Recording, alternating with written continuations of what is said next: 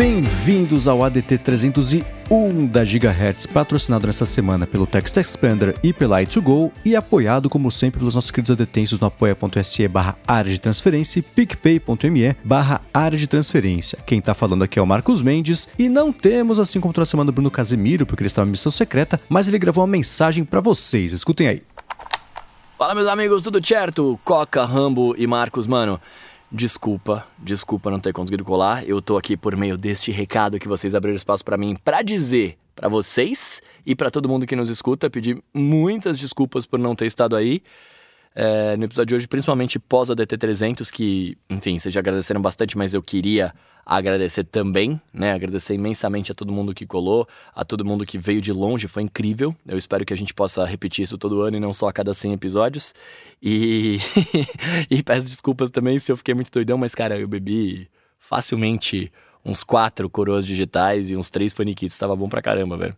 Nem tinha gosto de goiaba, quero deixar registrado aí. Mas é isso, gente. Eu não pude colar hoje por meros acasos de trampo. Eu fiquei no estúdio, agora já não tô mais, né? Graças a Deus. Tô só no cativeiro aqui, mas eu fiquei no estúdio né, presencial até duas e pouco da manhã, porque atrasou um monte de coisa, teve que gravar, depois teve que revisar, enfim. E eu não consegui colar. Peço mil desculpas, mas é isso. Eu estarei firme e forte na semana que vem. Espero que vocês me perdoem. Mandem suas lontras para mim, eu já recebi algumas. Mandem suas lontras para mim. E é isso, caras. Semana que vem tamo junto. Bom episódio para vocês. Muito bem, então. Valeu. Recado dado, vocês todos sabem o que fazer no tocante a lontras, mas nós que estamos aqui, Coque, Rambo, tudo bem com vocês? Tudo bem, tudo bem. Tudo excelente. Eu quero saber o seguinte: sábado agora a festa do ADT 301 vai ser aonde? Eita! Podia, né? Podia. E aí, todos com energias recuperadas depois da festa bacanuda? Mais ou menos, né? Porque eu fiquei dois anos sem sair de casa, e aí eu saí de casa e obviamente que eu peguei um dos 50 milhões de vírus que eu não peguei nesses dois anos, né? Porque o único vírus que eu peguei nesses dois anos de pandemia foi o Covid, né? Então, não, não, o Covid não, o Covid é a doença, né? Eu peguei o coronavírus, foi o único que eu peguei. SARS-CoV-2. Exatamente, é, mas peguei aí um negocinho, mas eu já esperava por isso, não, não esperava menos, afinal, né, saindo aí pra festa e viajando de avião e o povo sem máscara, que eu não estou criticando, eu também estava sem máscara, né, porque é chato usar máscara, ninguém gosta, né? A gente usou porque precisava, mas agora eu tô usando, porque, né, eu tô com um negocinho aqui, não é Covid, pelo menos deu negativo o teste, mas, né, vamos ter a decência de não espalhar as nossas bugs por aí. Uhum. Mas É. isso tudo foi pra falar que foi muito legal e valeu a pena pegar um vírus pra participar da festa do ADT 300. Gente nova, gente antiga, vejo rostinhos. Muito legal. Pois é, o pessoal gostou dos drinks especiais que a gente. A gente inventou, não, a gente inventou o nome. E aí o Frajola fez lá, que pra quem não foi, tinha três drinks especiais: eram o Coroa Digital, o Sensor Novo e o Foniquito. O pessoal adorou, né? Cada um ali com a sua particularidade. O Foniquito era engraçado porque ele começava com gosto, ele ia virando outro gosto, no final tinha outro gosto. Então tava bem sui generis ali. E uma outra coisa incrível também que aconteceu por lá foi a, a entrega das camisetas que o Ale Alves fez, né? A desculpa Edu pra galera que comprou. E ele pediu pra gente, uma, ele, ele passou uma missão aqui pra gente seguinte: quando o Edu chegou e o Edu, óbvio, tinha comprado uma camiseta, tiraram uma foto do Ale Alves com o Edu. E ninguém sabe quem tirou essa foto. Então se foi Eu. você, foi você? Ah, então Fui pronto. Quer dizer, eu Manda tirei a. Não sei se, se é a foto que ele tá pensando, mas eu tirei É. uma foto dos dois, né? Com, eu acho que o Edu nessa hora ainda não tava vestindo a camiseta, mas ele Hum. estava com a camiseta e estava com o Alê. Então eu acho que eu posso ajudar, pelo menos, né? Talvez não seja a foto que você quer, mas é a foto que você precisa. Quem sabe, né?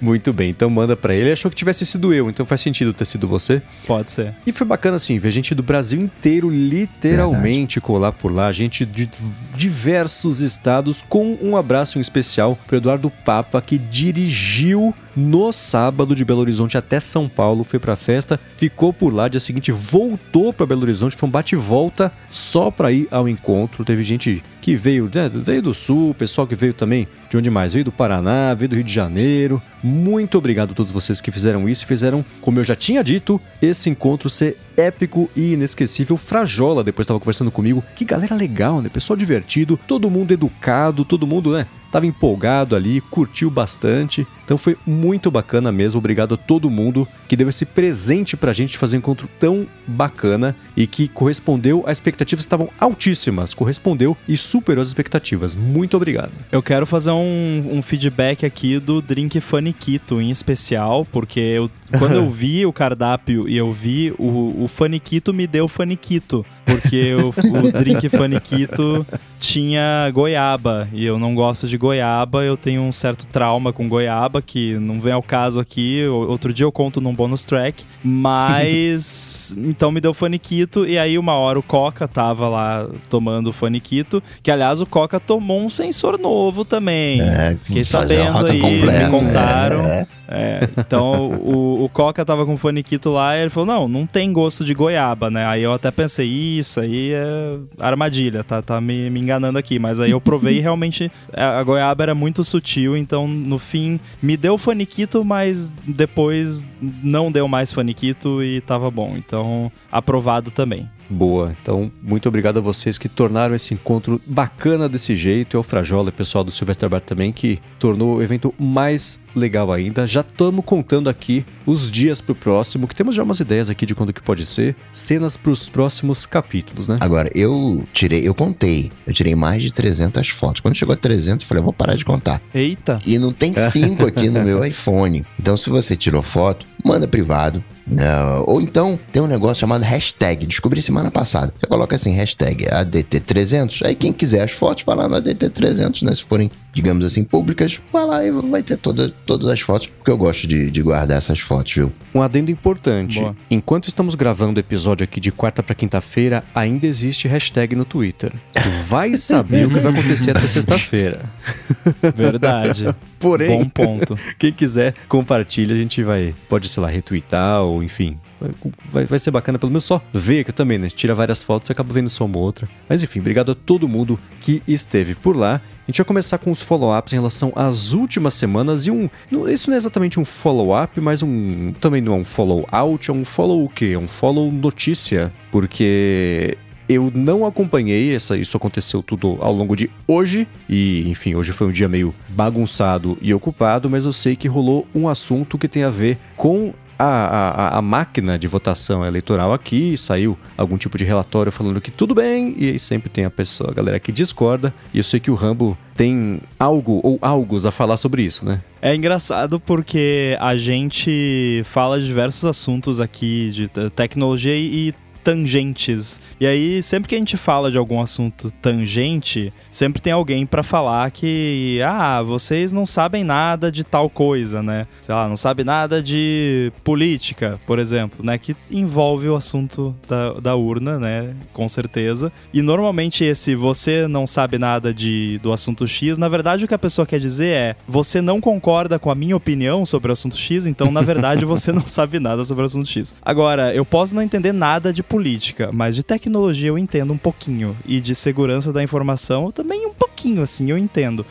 É, e eu sempre fico acompanhando é, essas discussões todas em cima da urna eletrônica. E é segura, e não é, e, e tem fraude, não tem fraude. E a galera às vezes me pergunta e é difícil porque numa situação como a gente tá, n- não só no Brasil, né? Infelizmente, no mundo inteiro, é difícil você dar uma opinião com nuance. Porque você. Qualquer vírgulazinha fora do lugar, eu vou ser acusado de uma coisa ou de outra. Então já fica o aviso, eu provavelmente posso ser cancelado pelas duas equipes aqui.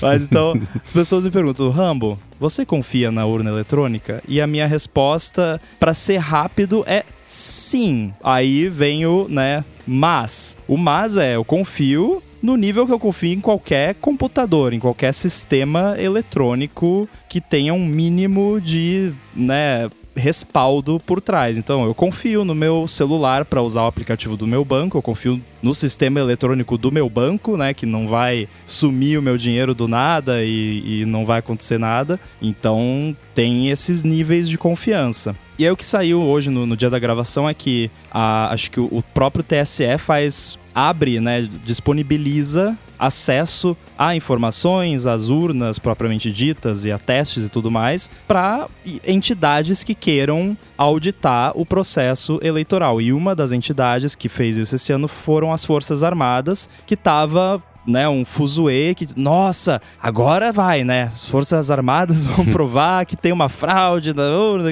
né? Porque a gente sabe que tem um certo alinhamento para um lado da tal, não vou entrar nesse mérito aqui, mas o que foi dito no relatório deles é que tá ok, né? E aí é muito engraçado porque o, o, que me deu esse ímpeto de comentar esse assunto aqui, não pra eu chegar aqui, bater o martelo e falar, não, é isso e vocês têm que acreditar em mim, mas para falar, tipo, galera, cuida o que vocês estão lendo por aí, pre presta atenção, sabe? Se informa, mas não só no buraco de avestruz do, tu do Twitter, do YouTube.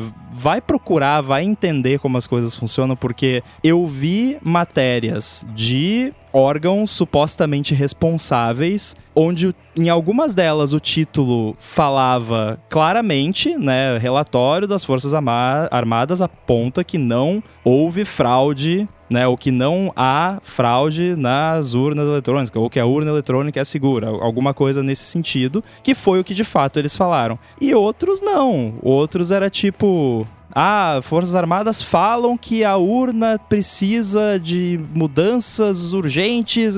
Tá, beleza. Como é que pode o mesmo o que a gente vive falando aqui, né, de dados e tal, não, o mesmo relatório tem, né, é, ou então assim, é, aponta que urna é segura, mas, né, alguma coisa, uhum. mas aponta que pode melhorar. Gente, pode melhorar. Todo sistema eletrônico que envolve informática pode melhorar. Então, o que eles apontaram lá foi que, sim, é, eu não, deixa eu abrir a frase aqui porque é, é muito engraçado isso. Não é possível afirmar que o sistema eletrônico de votação está isento da influência de um eventual código malicioso que possa alterar o seu funcionamento. Nossa, é sério isso? Jura que um computador que não é possível afirmar que um computador está isento de ser infectado por algum código malicioso? Sério? Então, assim, tá, beleza, né? A água é molhada parabéns. É, então é isso, basicamente o recado é esse, né, pra galera não ler só o título das coisas, pelo menos isso, sabe? Ler de fato, vai atrás. Por exemplo, eu li em vários sites de notícias de grandes meios de comunicação, alguns bem redigidos e tudo mais, e não tem um link para eu baixar o PDF do relatório sabe? Cadê? Eu quero ler o relatório. Não, não achei. Não sei se isso é segredo ou alguma coisa, né? Então, enfim, fica aqui a, o meu recado e para quem me pergunta por aí, volta e meia, ah, e aí, confia? Confio o tanto quanto eu confio em, em qualquer computador. Boa, e para quem se interessar, eu vou deixar aqui na descrição o link para esse relatório para vocês poderem por si mesmos darem uma espiada e tirar suas próprias conclusões, que no fim das contas é a conclusão do relatório, é que tá tudo bem. Exato. Muito bem, passado isso aqui, eu quero trazer aqui o primeiro assunto. Foi um assunto que a gente falou rapidinho no A Fonte nessa segunda-feira. Quem quiser é, ver um amusbucho dessa discussão que a gente teve aqui sobre o Rewind AI, é uma notícia que chamou muito a minha atenção, a atenção do Rambo também, e de boa parte do mundo de tecnologia, a parte que é geralmente até um pouco mais desconfiado, a gente é um pouco mais desconfiado sobre privacidade e tudo mais, quero falar sobre isso, mas antes vou tirar um minutinho do episódio para agradecer ao Text Expander, das boas-vindas ao Text Expander, que é um dos novos patrocinadores aqui do ADT. O Text Expander é uma das ferramentas mais úteis que eu usei e sigo usando de produtividade que tem para Mac, tem para Windows, tem para Chrome, tem para iPhone, tem para iPad também.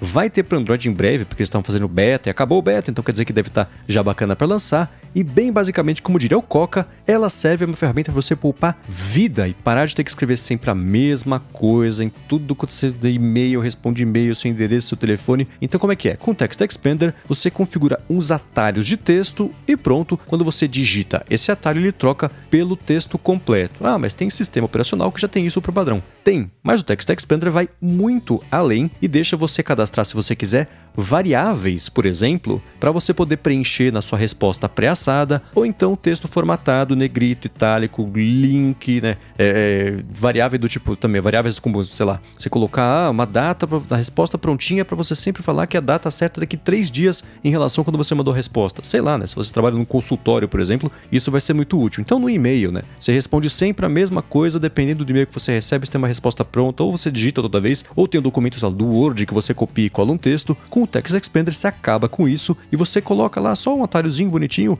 e-mail 01. É só quando você digitar e-mail 01, pum, ele já coloca todo o texto bonitinho, com suporte inclusive a campos de preenchimento. Então você pode colocar né, o endereço da pessoa, do, do, do e-mail, o assunto e o texto do corpo do e-mail, tudo isso num mesmo atalho que poupa um tempão e fica a prova de erros também. Né? Se você está pensando, ah, mas eu não uso isso. Você escreve seu nome, você escreve seu telefone, você escreve seu endereço, eu tenho certeza que de três vezes que você escreve, uma serra alguma coisa, tem que voltar backspace, vai e coloca, arrisca de cadastrar um endereço errado, de cadastrar um nome errado, de um nome não tanto, mas um telefone errado, por exemplo, não chegou o código de confirmação. Claro, você digitou o endereço errado lá, ou o, o e-mail errado, ou então o, o telefone errado. Então, ó, para você poder aproveitar uma oferta bem bacana que eles prepararam para quem escuta aqui o podcast, que é para você ter 20% de desconto na assinatura do plano anual do Text Expander, faz o seguinte: acessa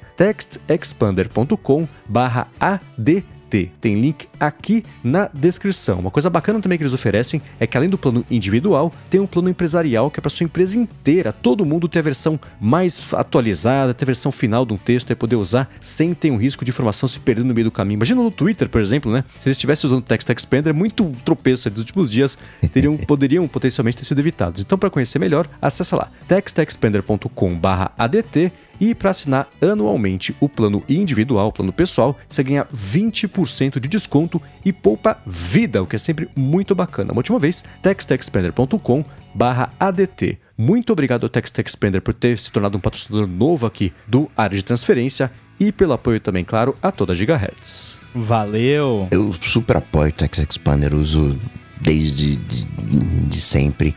E se você não usa a substituição de texto, você tá fazendo errado, simples assim. Text Expander, obrigado. Boa. Ó, follow-up em tempo real, eu mandei a foto pro Alê. Então, se o Ale está ouvindo isso, provavelmente está. Ele já deve ter visto, mas eu mandei uma. Ó, mandei no Twitter. Tomara que DMs no Twitter ainda existam, né? Mas foi. Mandei para ele um link do Dropbox com a foto em alta, né? Porque é uma foto de 48 megapixels, não é qualquer oh. foto. É, eu só não mandei arquivo RAW porque aí era sacanagem, né? Eu mandei já um JPEG ali editado para ficar bonitinho. E ficou boa a foto. Eu tava olhando aqui na tela do Mac agora, ó, até que o tá iPhone até que tira umas fotos boas. Então tá lá, lê e vou mandar o, o, link da foto pro Edu também, né? Que também está na foto. Claro. E aí, se nós obtivermos permissão de ambos, a gente coloca na, nas notas do episódio e ou como arte da, desse capítulo, mas só se nós Boa. obtivermos permissão de ambos. O tempo tá correndo, respondam aí. Valeu. Agora vamos lá. Apareceu na última semana a notícia de uma startup chamada Rewind AI que quer basicamente se tornar o centro de pesquisa de tudo que passou pelo seu computador, uma linha do tempo, uma memória gigante do que você leu, falou, escutou, viu no seu computador, para você poder pesquisar depois, você viu alguma coisa, não lembra quanto foi e tudo mais. Usa a pesquisa, encontra na sua timeline da vida e recupera informação, recupera um texto, recupera, enfim, um link de alguma coisa.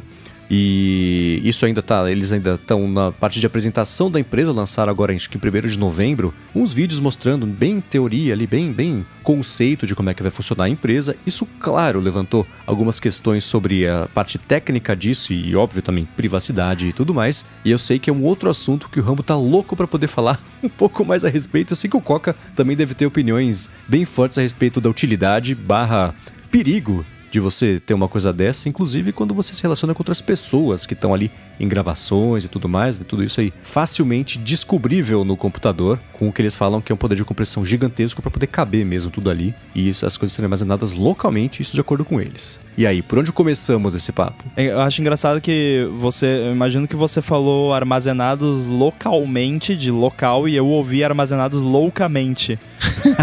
Também. Um primeiro comentário pode ser do nome. Porque eu tenho. Me, me, dá uma coceira quando Uhum. alguém simplesmente usa um algoritmo e resolve chamar esse algoritmo de AI. Não, tem uma Sim. inteligência artificial. Não, você tem aqui um negócio que captura o, o aplicativo que está em foco. Você desenvolveu um algoritmo, grava isso, grava o áudio, grava o, o whatever. Mas, né, inteligência artificial acho que é demais, assim. Não, não sei. É, é o marketing orientado a oba-oba, né? Que é tipo, vamos pegar um monte de, de coisa e, e falar, né? Que é o Hype-Driven Development. É, então, qual é a ideia da brincadeira, né? Resumindo, é você deixa esse negócio rodando no seu Mac lá e aí você vai usar ali durante o seu dia o seu e-mail, o Slack, vai acessar site, vai fazer vídeo chamada, um monte de coisa. E aí depois, putz, onde que eu vi mesmo sobre os TPS reports? Aí você vai lá e procura no Rewind AI e ele vai achar. E aí eu fui ver isso porque, primeiro, é interessante, né? É uma ideia interessante. Já adianto que pro meu uso, hum, não, assim, ignorando qualquer questão de performance, privacidade, etc., não sei se eu preciso disso. Tipo, não, não me parece algo que eu usaria que me faria muita diferença na minha vida. Agora, eu comecei a analisar mais a fundo a empresa por conta dessas questões de privacidade. Porque é óbvio que uma parada que fica gravando absolutamente tudo que você faz na tela do seu computador. E tudo que você fala perto do seu computador ou fala numa chamada de videoconferência tem implicações de privacidade absurdas, não só para você, quanto para todas as pessoas com as quais você se relaciona pessoalmente ou profissionalmente. Então, se você vai conversar com alguém lá no Slack, às vezes você tá falando numa DM, sei lá, tá falando mal do seu chefe lá nas DMs do Slack. Não faça isso, o seu chefe pode conseguir ler as DMs.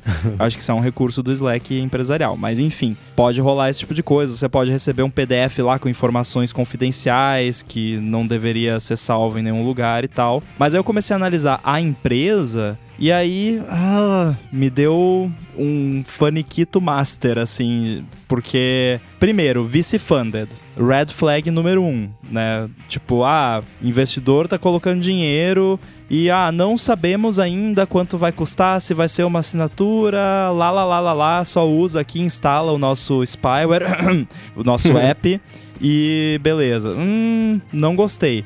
Segundo, o fundador, ou cofundador, ele era CEO, ou também cofundador, de um serviço chamado Optimizely. Optimizely, para quem não sabe, é ou era um serviço que fornecia ou fornece um SDK para aplicativos de tracking, de você ver, é um tracking assim, eu a gente usava esse negócio no meu trabalho lá na firma, logo quando eu entrei. Então eu entrei, sei lá, começo de 2017 e tinha esse negócio lá no app. E é o SDK de Analytics mais obsceno que eu já vi na minha vida. Tipo, é um absurdo. Ele basicamente queria chupar a tudo que ele pudesse de informação de tudo que acontece no seu app para mandar lá pra nuvem deles. Ele fazia isso. Então era, era horrível e, tinha, e, e causava vários bugs no app por causa desse SDK, tanto é que a gente tirou ele. Tipo, o pessoal de marketing, de BI, de produto, amava o, os dados que eles tinham acesso por causa desse SDK, mas ele era tão ruim e dava tanto problema pro app que causava crash e uso de bateria e não sei o que, que a gente acabou tirando e paciência. Então, esse é o histórico que eu tenho do cofundador desse negócio. Não é bom. Segundo red flag. Esse aí vale por três red flags, vai. Quatro red flags já. Aí terceiro, esse eles dizem que é pro Apple Silicon porque ele usa virtualmente todas as partes do System on a Chip.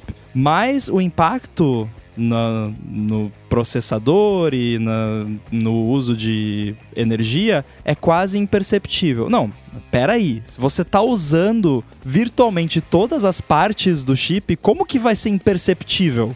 Ou você tá usando bastante o chip e tá gastando ener- energia e recurso do chip, ou você tá usando pouco e não tá gastando. Não tem, não existe almoço grátis. Não tem como você conciliar essas duas coisas. Mas beleza, isso é marketing. Outra coisa, ah, compressão avançadíssima e não sei o que das galáxias que é só a gente tem, que é uma revolução que compressão, tá, vamos lá. quando você volta lá para assistir, entre aspas, o seu histórico, você não tem uma gravação de vídeo da sua tela. O que, que eles fazem? Eles pegam o material e fazem OCR, reconhece o texto, pega ali snippetzinhos do que você está fazendo, metadados, e o áudio também. Eles transcrevem o áudio para texto. Isso não é compressão. Tipo, eu posso pegar um episódio do ADT aqui de duas horas que dá, sei lá, 100 mega, mandar transcrever, aí vai dar, sei lá, 10 kbytes de texto, nem isso, talvez. E, e chamar isso de compressão. Isso não é compressão,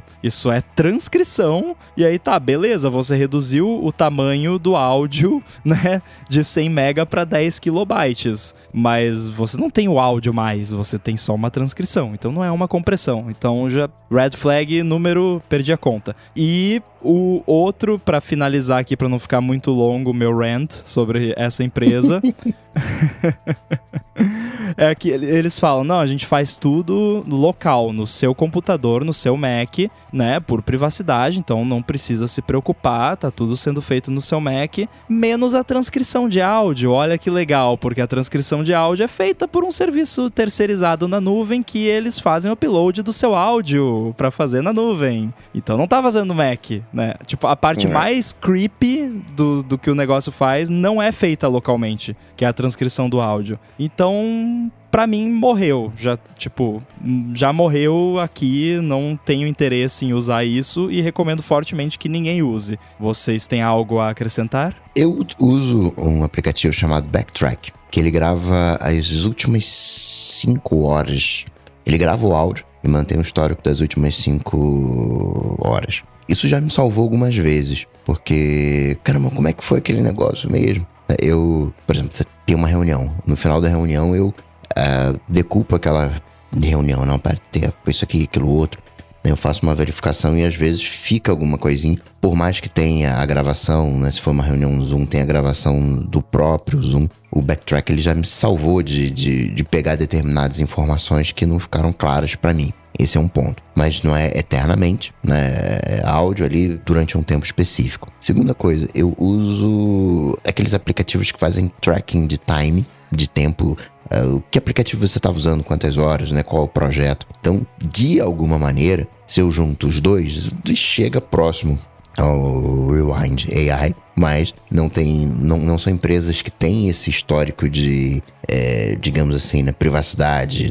De, basicamente, eles pegaram o Optimizely e tornaram, fizeram dele um negócio pro, pro usuário final. E vale lembrar uma outra coisa até, porque a gente falou de, de Text Expander também porque de alguma maneira o Text Expander ele fica monitorando tudo aquilo que você digita para poder saber quando você digitou um snippet, senão ele não vai saber quando você digitou um snippet para expandir. É que no próprio macOS, na parte de senhas, quando você entra num campo de senha, aquele campo de senha ele é protegido. Tanto é que desarma o Text Expander. Você, ele, ele, você, você não consegue expandir um, um atalho dentro de um campo de texto porque ele fica desabilitado. Questões de segurança. Então, existe uma forma é, saudável de fazer o, o Rewind AI, mas essencialmente quem vai fazer isso de uma forma saudável é uma empresa idônea, né? E pelo histórico, né, o Rewind AI não é, né, né, né tem, tem algum feijãozinho para comer. É, vendo. Eles, eles mostraram o vídeo conceito. Eles têm dois vídeos. Um que apresenta o CEO apresentando: Ah, então eu tive um problema de audição. E aí, quando eu coloquei ali um aparelho auditivo, me devolveu um sentido. Eu falei: Nossa, que incrível. O que, que eu posso fazer? Que, onde mais dá pra fazer isso? Então ele falou assim: Então, é, a, a intenção da empresa é fazer com que o tempo seja uma dimensão que dê para a tecnologia vencer, que é você poder recuperar coisas que você viu no computador em num X período de tempo. E eu acho que especialmente para quem, por exemplo, mora no Facebook, esse seria uma, um recurso perfeito, porque a busca do Google não consegue chegar tão profundo no Facebook para todo o conteúdo que é gerado pela humanidade todos os dias por lá. Então, você viu um negócio faz dois meses, você nunca mais vai achar, esquece, boa sorte. Se no Twitter, com 60 pessoas que eu sigo, 70, sei lá, já é difícil de achar alguma coisa, né? E fora assim, eu vi no Twitter ou foi no, no RSS? Ou foi conversando aqui, ou o link que alguém me mandou? Então essas coisas se misturam. Quanto mais o tempo vai passando, mais ainda se misturam. Então, esse tipo de recuperação de informação eu acho bacana e seria muito útil. É, vendo o conceito deles, não, não o vídeo de apresentação da startup, mas o vídeo de conceito mesmo,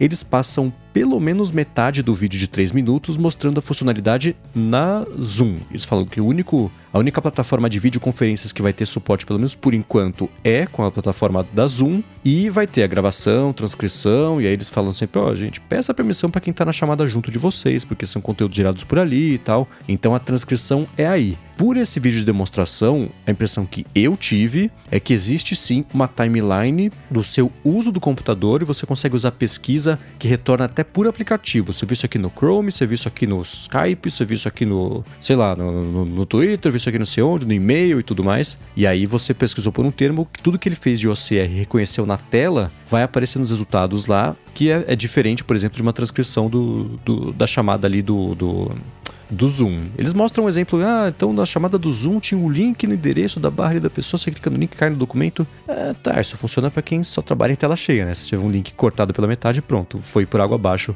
a funcionalidade. O potencial dela é muito bacana tem todos esses 18 mil red flags que o Rambo falou que são válidos e, e, e que vale a pena levantar. Andreessen Horowitz, que é uma das principais é, funda, founders, aí, funda, como é que é? Investidoras, né? Não, não fundadoras. É, sabe escolher startup, mas sim, todo, é, o lance deles é grana, né? E essa ideia com assinatura não sustenta muito dinheiro, porque é expectativa e realidade, né? Que nem você olhar, por exemplo, para esses é, é, crowdfunding de. Como é que chama lá o site que, que, que você faz um projeto e se, se, se pagar, você faz de verdade? Kickstarter, é. Você vê expectativa realidade de todos os projetos. Deixa eu fazer uma coisa bonita aqui, sob medida, linda, não sei o que lá. Beleza, recebeu o financiamento, vai pra China, a gente fala: não, você tem essa peça ou essa peça, escolhe. Por esse dinheiro aí, você tem sorte de estar tá aqui para conseguir fazer o projeto. Então, vai ser a mesma coisa. No texto deles, é um texto super bonitinho, é um texto super bem intencionado. Você fala: ó, oh, que legal, vocês acham mesmo que,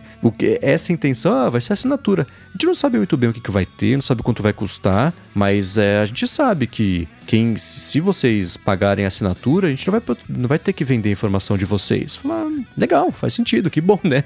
Mas a gente sabe que não é assim que o mundo funciona, porque você precisa de uma massa crítica muito grande. E vamos pro funil, né? Usuários de Mac que tenham. Só Mac. E aí, dentro disso, só que tem o Apple Silicon. Dentro disso, as pessoas que já ouviram falar desse negócio, dentro disso, que estão dispostas a pagar, dentro disso, as pessoas que de fato pagam. Não é um, uma grande massa de pessoas, é um grupo muito reduzido de pessoas que vai ter o interesse e a vontade e vai topar a ideia de assinar uma coisa dessa. Então, é, o, o principal é de onde vai vir esse dinheiro daqui a três anos, daqui a cinco anos? Vai continuar sendo só assinatura que vai sustentar? É claro que não. E aí e sim... o que me irrita é que assim, não precisa dessa grana toda. É, eu vou ser o babaca aqui, que já, já foram babacas assim comigo e é irritante, mas é a realidade, pelo menos nesse caso. Eu conseguiria fazer o Rewind AI se eu quisesse. Tipo, me dá uma semana, eu faço. sabe? Talvez não seja tão bom, tão polido, tão eficiente, mas eu faço. Não precisa de, sei lá, 50 milhões para não tem nenhuma tecnologia exatamente nova no que eles estão fazendo. Esse papinho de compressão é BS de marketing, porque é comparando maçãs com bananas, né? Que é tipo, é o, o áudio e, e, aí o texto, ou a imagem e o texto, então não é compressão. Enfim, então assim, não é nenhuma grande revolução tecnológica que precisa de um investimento de trocentos milhões de dólares para fazer. O problema quando você injeta trocentos milhões de dólares numa parada dessas é que você tem que recuperar esses trocentos milhões de dólares. Então assim... Ou 44 bilhões. É, se um Rambo, né, um Rambo mais dois, três ali, um designer, um engenheiro e tal, na garagem, né, para pegar aqui o, o, clichê, na garagem de casa, fizesse um app desses, que fosse uma assinatura de R$29,90 por mês, só para quem tem Mac com Apple Silicon que tá disposto, daria, seria um negócio viável. Agora, você já começar com um break-even que você precisa fazer ali de 50 milhões de dólares, Quanto foi o investimento? Foi 50 milhões? Eu tô falando 50 milhões, não sei de onde eu tirei esse número, mas foi. 15 milhões. Ah, não foi tanto, tá? 15 milhões. É, é bastante dinheiro. Então, você já começar com esses 15 milhões é, é como se fosse um débito que você tem. Não é exatamente isso, mas é, você vai ter que, né, ter que recuperar esse investimento. E provavelmente os 15 é só o começo. Normalmente você vai ter mais rounds de investimento e vai crescer e vai aumentar. Então, não, já começa a ficar menos viável. E aí, da onde vai vir o dinheiro? Esse que é o, essa que é a questão, né? E qual é o interesse desses investidores? Tipo, esses investidores acham que essa empresa vai dar dinheiro por quê? É porque as pessoas vão assinar e vai ter recurring revenue lá dos usuários, né? Os ARPUs e, e tudo mais. Ou é porque eles acham que essa tecnologia pode ser usada para algum outro fim, né? Ou porque eles acham que essa tecnologia pode ser usada para coletar um monte de dado que pode ser usado para outra coisa depois, né? Qual que é mais provável? Um dos investidores é o Sam Altman. Esse nome é, de bate-pronto, lembra quem ele é? Não toca um sino. Uh -uh. CEO da OpenAI. É... Tá. Reforçando o seu ponto. Né? E provavelmente desses 15 milhões, 14 milhões e meio deve ser para marketing e os outros 500 mil para fazer o software Aham. e o site. Não, porque vamos, vamos, vamos lá, Coca. Eu e você, vamos lá, bota, pega nós dois aqui. A gente consegue fazer isso, não consegue? Não, tecnicamente Dá-lhe é, 15 dias. fazer ele feio é fácil. É. Ah, mas eu, eu sei fazer interface, até que fica bonitinho. Verdade. Vai fica- lá, um mês, vai, um, um mês. bem. Tô, tô Sim, aumentando o prazo, ó. É assim que funciona, pro, programador funciona assim, ó. Comecei com uma semana, agora já tô em um mês. Já tô chamando o Coca pra participar. Então, é, assim, não é nada revolucionário em termos tecnológicos, não- é, é tudo tecnologia que já existe, que, assim, não, isso não é uma crítica. Isso é perfeitamente ok. Tudo que eu fiz até hoje na minha vida é pegar um monte de tecnologia que já existe e combinar de um jeito que fica bacana, que é o que a Apple faz também, né? A gente vive falando aqui. Então, isso não é uma crítica, isso não tem nada de errado. É só para pontuar que não a tecnologia que tá por trás desse serviço não justifica, primeiro, o nome AI, como o Coca disse lá no começo, segundo, esse investimento e esse interesse todo, porque não é nada revolucionário, não é nada, né, não é um negócio que vai ganhar um prêmio Nobel de física, de engenharia, sei lá se tem prêmio Nobel de computação, acho que não. Mas enfim, é, vocês entenderam, não é nada incrível, impressionante que nunca foi visto antes. E É como se, em vez de fazer um analytics pro apli- aplicativo em si, é como se fosse um analy- analytics pro macOS, de alguma maneira. Né? A- É. ele não é né, exatamente original. Tem muito de marketing na história, ne- nesse sentido de fazer mercado, né? De, caraca, isso aqui a gente nunca foi feito antes na história. E né, tem é, fortes inspirações. Mas pode ser uma coisa que mude o, o mundo. Pode ser.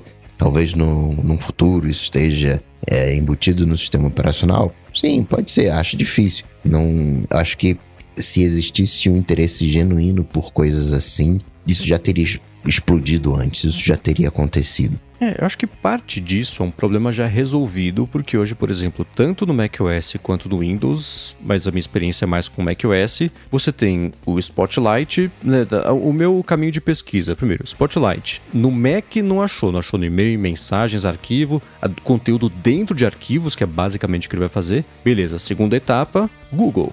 Geralmente, assim, 99% das situações estão resolvidas assim, e já, às vezes uma pesquisa no e-mail, no meio disso tudo também, e no Twitter, sei lá. É, assim, é, é, é muito difícil eu não achar, eu ter visto uma coisa e eu nunca mais consegui encontrar se eu, se eu, se eu recorrer a essas quatro pesquisas aí. Então, isso já está no sistema. Você tem, por exemplo, eu- quando eu vejo o funcionamento disso, parece um spotlight misturado com o, o, sei lá, o- time machine e o único fio condutor disso aí é você navegar pelo conteúdo para chegar no backup da, daquilo que passou pela sua tela. São problemas resolvidos de uma outra forma. Agora, por que, que vocês acham, por exemplo, que até hoje ninguém lançou uma tecnologia assim para fazer isso, sendo é, é, tudo isso. Se fosse um produto de hardware, eu falo que assim, tudo off the shelf, né?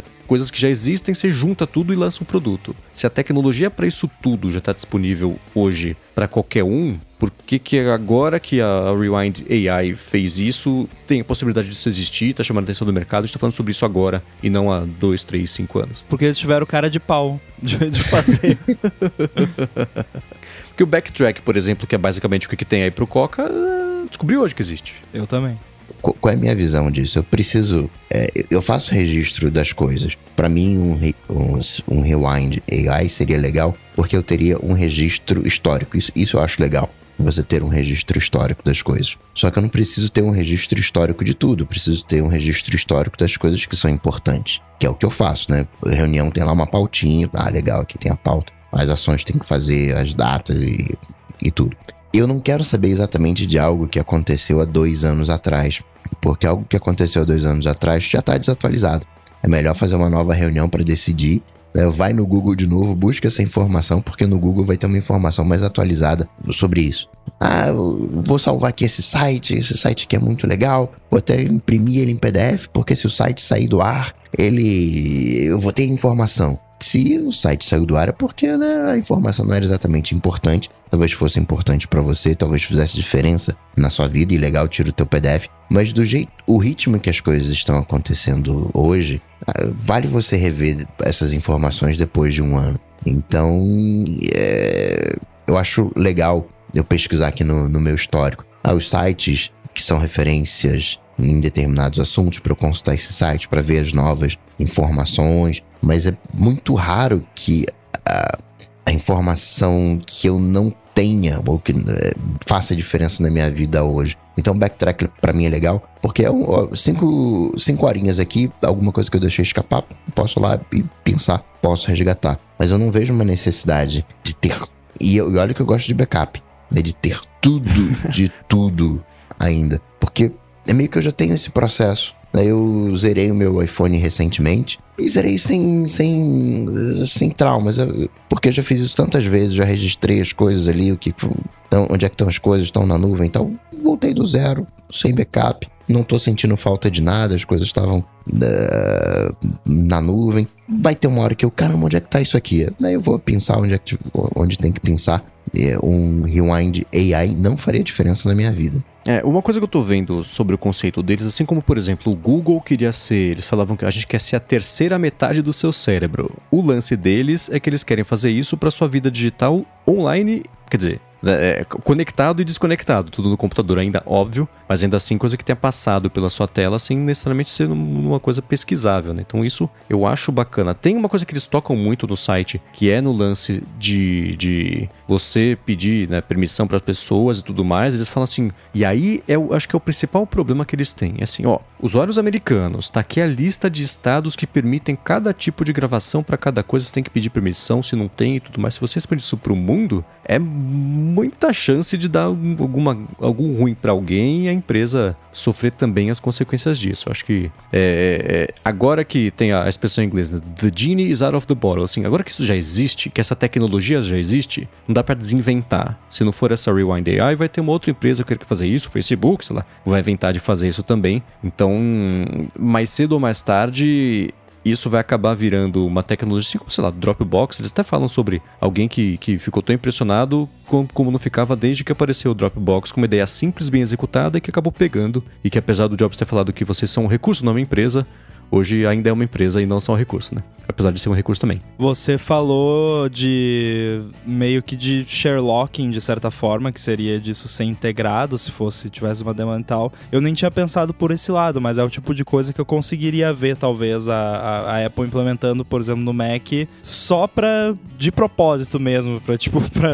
Isso aí tá meio estranho, vamos botar aqui, porque tecnologia eles têm e tem para fazer até melhor, porque Sim. a Apple tem acesso a cantinhos ali que outros não têm, né? Por exemplo, eles poderiam é, armazenar todo o texto que aparece na tela sem você sem precisar ficar gravando imagens da tela, que é uma gambiarra, né? Não deixa de ser. Uhum. E como eles têm acesso ao Windows Server, eles teriam acesso a janelas que estão cobertas por outras janelas para ler o que tá por trás. Se bem que isso acho que a app até consegue ter acesso, talvez eles façam, não sei. Mas eu lembrei que até eles já fazem isso até certo ponto. A Apple não para esse recurso, mas não sei se vocês lembram que alguns anos atrás eles introduziram que, tipo, se você lê, sabe, você abre um artigo da Wikipedia sobre um, uma espécie de animal exótico lá no, na Wikipedia, no, no Safari, você lê, e aí você vai conversar com um amigo seu sobre aquilo, e aí ele o autocomplete aprende com base uhum. no artigo da Wikipedia que você leu. Então, se você vai digitar lá o nome latim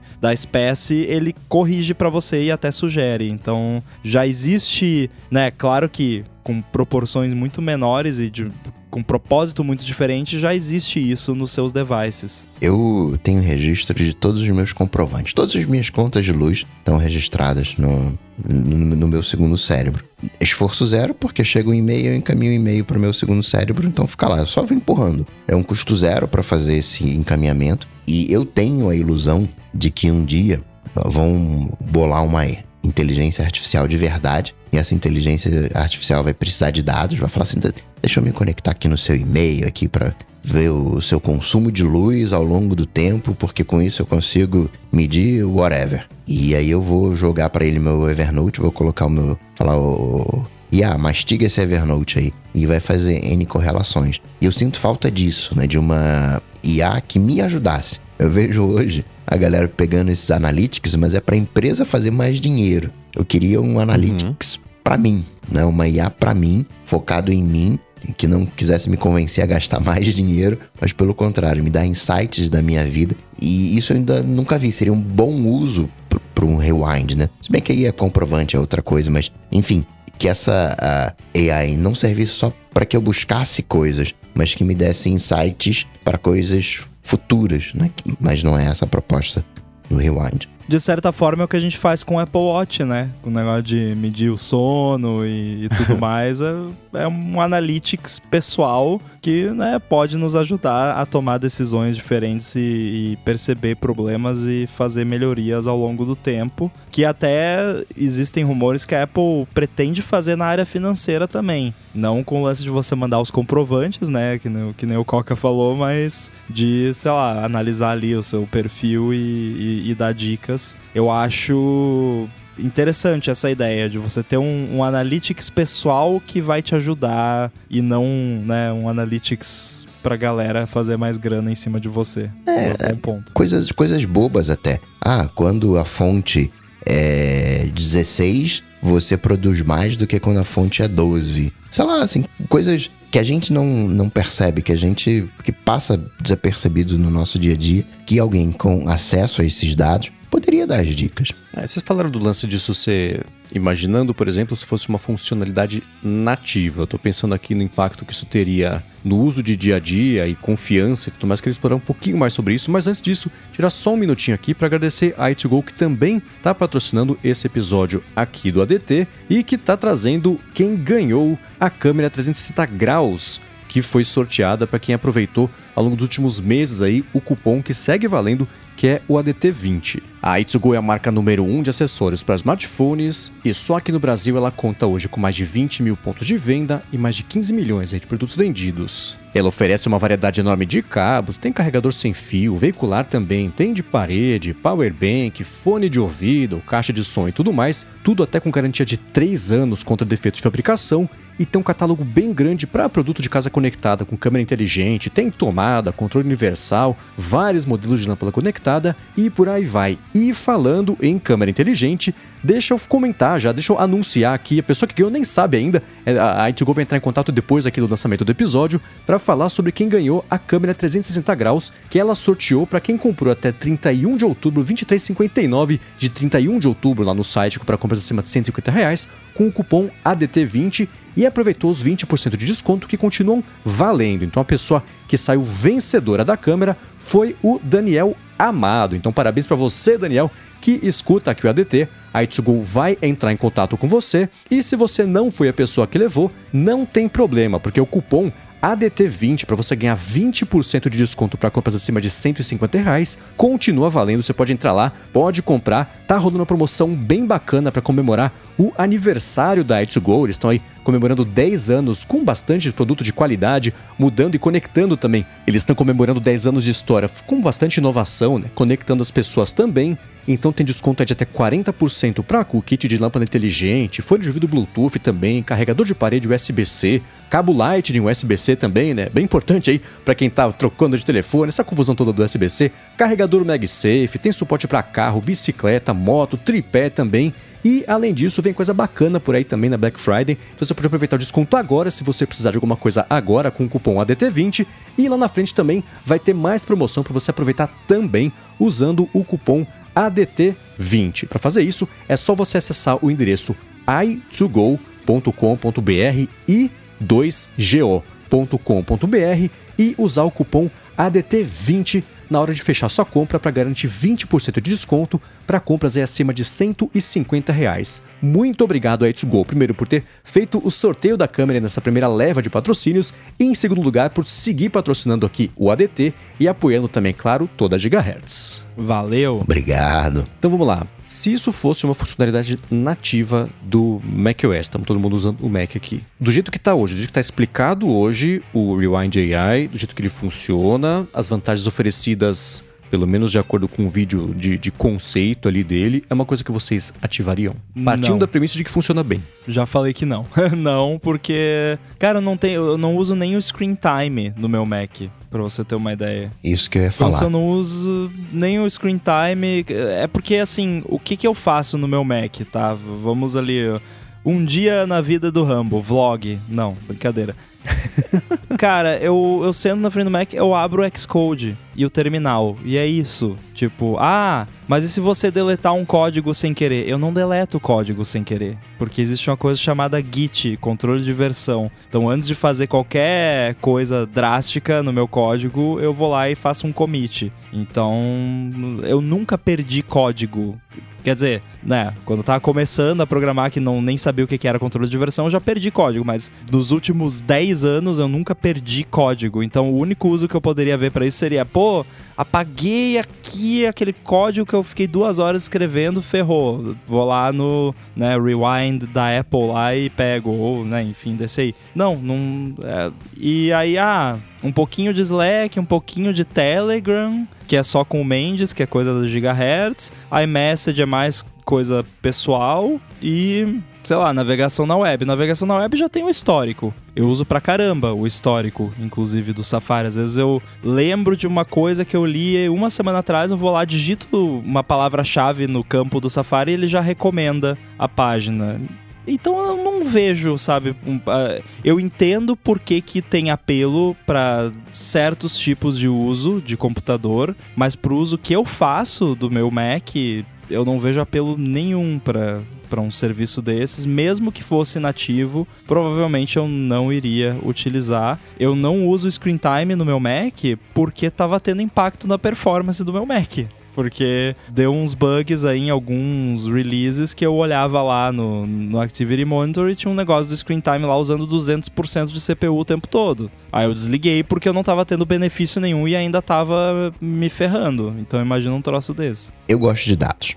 Eu monitoro o meu consumo de internet móvel. Eu sei o quanto que eu gastei em cada localidade. E eu faço isso porque, pô, caramba, tô gastando uma internet móvel braba aqui, hein? Provavelmente é um local que eu gosto de ficar, né? Aí eu falo, pô, tá, vou usar o Wi-Fi, algum Wi-Fi local, já que pra mim os Wi-Fi eles são confiáveis em função de VPN. Então gosto de dados. E acredito que a Apple pegaria a turma do Spotlight junto com o pessoal, a equipe de Screen Time.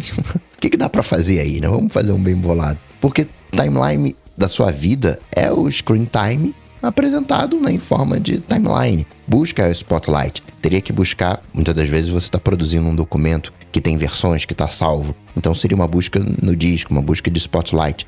Claro que às vezes é o, teria que fazer a tela do aplicativo, né? Pegar algumas informações da tela do aplicativo, porque não tem um documento gerado.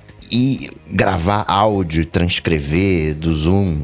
Mas o resto é isso. né? Não, não- o macOS já está muito mais perto de fazer isso do que a gente imagina, na minha, concepção. É, no nosso papo, a conclusão que eu tô chegando é a seguinte: isso teria sido perfeito se existisse há 10 anos já, porque hoje existem outras soluções que são relativamente mais privadas do que essa, apesar dessa centralizar diversas soluções, ah, o lance de versionamento de código e o histórico do Safari e tudo mais, então seria o mais próximo do Spotlight, que eu dei esse exemplo mesmo, mas começando a usar isso hoje, o benefício disso seria para daqui a 5, daqui a 10 anos, porque muitas vezes, quando pinta uma situação de uso dessa, é, é assim, né? Assim, nossa, eu lembro que uma vez eu vi faz muito tempo um link que era alguma coisa, de, falava disso, alguma piada, alguma coisa assim, eu falava sobre um filme. É, é tudo muito genérico. E pesquisando 15 minutos você acha do mesmo jeito, né? Mas é para essas pesquisas super perdidas no tempo, que você viu isso uma vez que passou na sua tela, ou você viu uma timeline. Então é, é o, problema já está resolvido de outros jeitos, né? Se tivesse lançado há muito mais tempo, com a privacidade que isso merece ter, né? E, e, a, e a entrega dessa promessa toda de ser o, o spotlight da sua vida digital, teria funcionado muito bem, mas hoje em dia, e mesmo sendo, eu vou responder a pergunta que eu fiz, né? Se fosse uma coisa nativa do sistema, eu deixaria ligado, mas por um tempo. Porque assim, se depois de dois anos isso aí não se provou de fato útil, ou se assim, o Spotlight e isso dá na mesma, aí desliga. Não tem por que você gerar esse tanto de material. Não é que você esteja fazendo alguma coisa de errado, né? nem, nem, nem toca nessa, nesse assunto. É só porque não precisa mesmo você gerar esse tanto de material e registro sobre a sua existência, porque para isso ser mal usado né, ou explorado, né, é, é, aquilo que eu falei, acho que no, a fonte, né? Tudo que eu vejo de tecnologia bacana, eu penso assim, tá, o dia que o Facebook começar a usar isso aí, como é que vai ser? Né? E aí você começa a entender melhor qual seria o problema, o mau uso, consegue imaginar como eles colocariam isso em prática para benefício próprio e não benefício de quem está usando. E aí a gente volta para a discussão da Apple e o investido deles recente em anúncios e tudo mais, e como isso também está piorando a experiência é, é, para benefício próprio, não exatamente de, de quem está usando. Mas tirando esse, esse, deixando de lado esse assunto, é uma tecnologia que minha conclusão é essa. Seria muito bem-vinda se tivesse sido lançada e estivesse sendo utilizada já há 10 anos, que seria massa crítica o suficiente para achar coisas que o Google não estava não tava estruturado ainda para te retornar o resultado hoje do que você viu lá há 10 anos. Então, tá chegando tarde demais para um problema que não existia há 10 anos. Então Mas é um problema. Né? Pode ser a bola que vai fazer com que todo esse maquinário gire. Pode ser a peça que vai fazer com que a gente passe a se preocupar com isso. Com isso o quê? Não entendi. Com esse histórico, né? Com, com, com essa busca. Né? Tá. Ser um, fazer com que a gente lembre que existe um uso de, de tempo de tela dos aplicativos. Fazer, caramba, dá para fazer isso. Ah, legal, né? Que eu acho que eu, o, o uso mais direto. Quer dizer que eu consigo saber o, o quanto tempo eu trabalhei no Zoom essa semana. Oh, legal, interessante essa informação aqui para mostrar para o meu chefe. Quantas horas de reunião que poderiam ter sido e-mail, né? Exato. e as reuniões viram um e-mail. Olha só que maravilha, né? Então tá resolvido é. esse problema. E só uma coisa que tem no site que eu acho, ah, você não precisa nem. Computador da empresa não tem problema, não precisa falar com a TI, não. Isso aqui fica rodando tudo local. Pensando, nossa. Hum. Assim, tudo que passa na sua tela é informação confidencial de empresa, né? Isso aí é. Sei lá, é, essa empresa, ela tem, por muitos aspectos, ela, ela é vários processos só esperando para acontecer. que é uma pena, porque a intenção é boa, né? É, quer dizer, não sei se a intenção é boa. Eu falei aqui de vários motivos para acreditar que a intenção não é boa. Da então, é, não, a do intenção... A16Z talvez não seja, né? Do Sam Altman é. talvez não seja. Mas é quem tá lá codando, tá, tá, tá, tá exercitando a criatividade ali, fazendo, nossa, é, que, que não, bom, você tá fazendo uma coisa super legal. Né? Do ponto de vista da empresa, a gente só vai saber a intenção daqui a um tempo. Até aí, se você for pensar, o Oppenheimer também tava mal feliz quando ele criou a bomba e, e mal sabia qual ia ser o uso dela, né? é isso aí. Vamos lá, próximo assunto, próxima polêmica que tá aqui na pauta. Né? Era inevitável falar sobre isso. A gente deve falar sobre isso por algumas semanas, talvez não só nesse podcast. Inclusive, fica a dica para quem assina o Superfeed já vai ficar sabendo. Twitter. Elon Musk tá tocando terror lá na última semana, a gente falou sobre isso no último ADT. De uma semana para cá, mudou bastante coisa. Tem vários pequenos assuntos que dá pra gente discutir e começar a falar. Começando pelo fato de, na sexta-feira, assim como estava prometido desde quarta, ele demitiu 50% da empresa, mandou um monte de gente embora, fechou departamentos inteiros, mandou. Quer dizer, ele demitiu não. Quem foi demitido recebeu um e-mail. Né? Essa demissão poderia ter sido e-mail. Foi tipo isso. Recebeu um e-mail sem assinatura de ninguém, né? não foi Elon Musk falando isso, foi o Twitter. Escuta, seu crachá não funciona mais. Boa sorte. Fizeram o mínimo do mínimo do mínimo que a lei exige para fazer esse corte de, de, de, essa demissão em massa. E aí ficou aquela confusão, né? Muita gente na sexta-feira comentando sobre ter perdido emprego e, e se solidarizando com as pessoas que perderam emprego. Aí no domingo apareceu a notícia de que o Twitter estava recontratando, chamando de volta algumas pessoas, porque eles foram severos demais ali no corte de vagas e tinha gente importante que eles mandaram embora, eu não devia ter mandado embora. E ficaram à mercê da pessoa aceitar ou não, né? Fazer isso aí. E o contraste disso é uma coisa que eu nunca. Assim, você tem que estar tá mandando muito, muito mal para na comparação o Facebook parecer ser uma boa empresa, né? Porque hoje que estamos gravando, o Mark Zuckerberg anunciou a demissão de 11 mil pessoas, da 13% da força de trabalho do Facebook, e fez direito. Primeiro, assumiu responsabilidade. Segundo, tratou quem está sendo demitido feito um ser humano. Terceiro, está oferecendo muito mais do que a lei exige que seja oferecido por decência com essas pessoas, né? E quarto lugar, não é impressionante o Facebook ser um exemplo de, de uma coisa positiva na comparação com o que está acontecendo no Twitter, que, assim, eu falei que no DT 400 ele vai estar tá irreconhecível, essa parte eu já acho meio irreconhecível, apesar de que a liderança do Twitter sempre foi muito ruim, exceto pelo Dick Costolo, que entrou lá como diretor da grana e acabou virando o CEO e foi um período não de crescimento, mas de estabilidade. Tinha um adulto no comando do Twitter por todos os dias, não metade do tempo, como foi o caso do Jack Dorsey nos últimos anos, e o, e o Elon Musk, que no fundo, no fundo, no fundo mesmo, só quer atenção, né? Precisamos apreciar o fato de que o Dick foi o menos babaca de todos. Exato. A, a, gente tá vendo Elon Musk né, sendo Elon Musk, né? Uhum. Ele não tem a menor ideia de, do que, que é o Twitter. Ele falou, provavelmente, ó, a gente precisa aí reduzir aí os salários. Sair cortando, não sei se foi ele propriamente que saiu cortando, não, vamos matar esse setor aqui, matar aquele outro mas sem a menor noção do funcionamento da empresa, porque manda a gente embora e depois é, contrata de novo muita. E como é que ia ter, né, Coca? Porque foi, isso foi o quê? Dois dias depois dele assumir a parada? Tipo, não tinha nem acordado ainda. Do, do, dois dias você não sabe nada sobre a empresa direito. Tudo bem que ele já estava no processo lá e tal, já tinha estudado alguma coisa, mas assim, não tem como em dois dias você fazer uma análise profunda ou pelo menos decente de quem você de fato pode mandar embora e não. E já adiantando, eu eu acho que o Twitter tava inchado. Eu acho que precisava rolar um corte, mas claramente não foi o corte das pessoas certas e foi feito da forma mais estabanada possível. Ele não cortou a galera que gera grana. A galera que gera grana, ele mais ou menos manteve. Cortou mais a galera, entre aspas, de tecnologia. Mas vamos combinar, né? Não precisa tanta gente assim, né? Mal comparando. Claro que o, o, Twitter tem uma boa infraestrutura. Antigamente ele ficava, tinha aquela baleia, né? Ele ficava baleando. Agora né, tá estável, então tem muita infraestrutura, tem muita tecnologia, tem muitos testes né, acontecendo. Mas, né, é, uma coisa é você na, na tua casa, ah, caramba, minha, minha dispensa aqui tá cheia, eu vou fazer o seguinte, eu vou Vou, não vou comprar mais nada aqui para dispensa. Até acabar tudo da dispensa, eu vejo o que, que serve e o que, que não serve. E outra coisa é você fazer isso com seres humanos, com né, empregos, trabalhos, com o Twitter, com uma empresa. É falta de respeito e mostra, provavelmente, que o Elon Musk tá meio desesperado com essa questão de grana, né? Ele tá falando vendeu mais uma parte da Tesla para poder honrar os seus compromissos twitterísticos. Então, acho que ele tá meio né, desesperado no mínimo.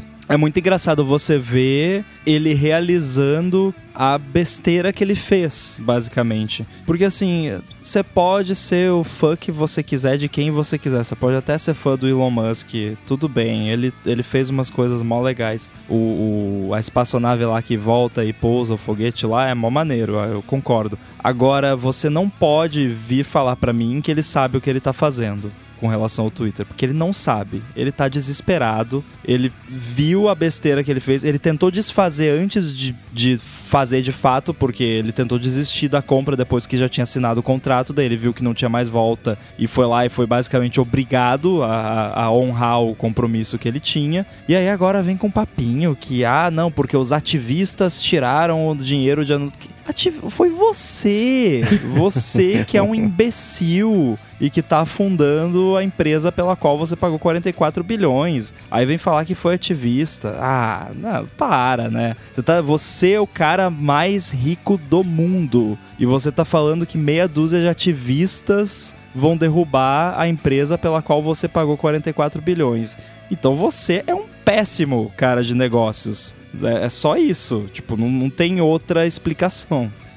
a Apple falou, ó, galera, vocês ficaram em casa esse tempão, mas agora é o seguinte, a gente precisa que vocês compareçam aqui três vezes por semana. Aí fizeram uma cartinha, ah, não, a gente quer ficar em casa e tal. A Apple chegou e falou, olha, eu realmente preciso que vocês fiquem aqui três dias Se isso não, né?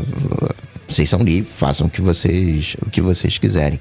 A Apple ela tomou a decisão, não sei se certo ou errado, isso é uma outra história, mas ela pensou na decisão que ela, o caminho que ela queria para ela e explicou, não, tô fazendo isso por causa disso. Se não faz mais sentido para você, não, legal, mas eu preciso desses três dias. E o Elon Musk não, né? Ele fala, ó, oh, não, vai ser 8 dólares, não, vai ser o oficial, o oficial duas vezes. Aí entra no ar menos de uma hora, retira aquilo. Ou seja, ele não tem nenhuma visão de longo prazo, né? Ele não tem nenhuma. Né? Ele sabe que a ideia é ruim, porque se ele não soubesse que a ideia era ruim, ele não tirava do ar em uma hora. Real oficial. É, isso, esse, esse negócio da verificação. E uma coisa que eu toquei na semana passada foi o seguinte, né? A gente vai ver ele errar muito ao vivo coisas que ele vai descobrir na prática por que, que elas não eram assim agora, né? Do tipo, a verificação. O que, que era a verificação? Apareceu para quê? Para que as empresas pudessem existir naquele lugar sem alguém imitando a empresa e falando bobagem. Então você verifica que aquela conta é a empresa de fato falando, é aquele político de fato falando, é aquela pessoa de destaque. De, de, destaque assim, não influenciador. Influenciador ver depois, mas as pessoas que têm o que elas falam gera consequências, elas precisavam de uma garantia de que elas não seriam facilmente imitadas. Beleza, verifica. Aí começou o lance de verificar né, youtuber, influenciador e tudo mais, aí virou um símbolo de status, tudo que a gente já sabe, né? Aí, desde sempre, dava para uma conta verificada trocar o nome a foto para Elon Musk e, e, e, falar que era o Musk falando bobagem? Dava, sim, isso sempre foi possível. Só que o tipo de pessoa que o Musk não só atrai, mas promove é o tipo, geralmente, de espírito de porco que tá lá só para tocar do terror, ver o circo pegar fogo, fazer essas coisas, achar os bugs nos termos de uso e explorar isso só para pentelhar quem tá lá cuidando da própria vida. Então, ele, né, fala, ah, o humor está liberado no Twitter, exceto se você colocar o meu nome e minha foto, está bloqueado. Não, liberdade de expressão, o Twitter está livre, todo mundo vai poder ter o seu verificado. Que ideia mais idiota do que essa? Ele pegou o Rambo falou certinho, ele pegou o que as pessoas mais queriam e resolveu cobrar por isso. O que elas mais queriam? Ser verificadas, ser é, é, a vaidade da importância. Tudo bem, vamos verificar todo mundo.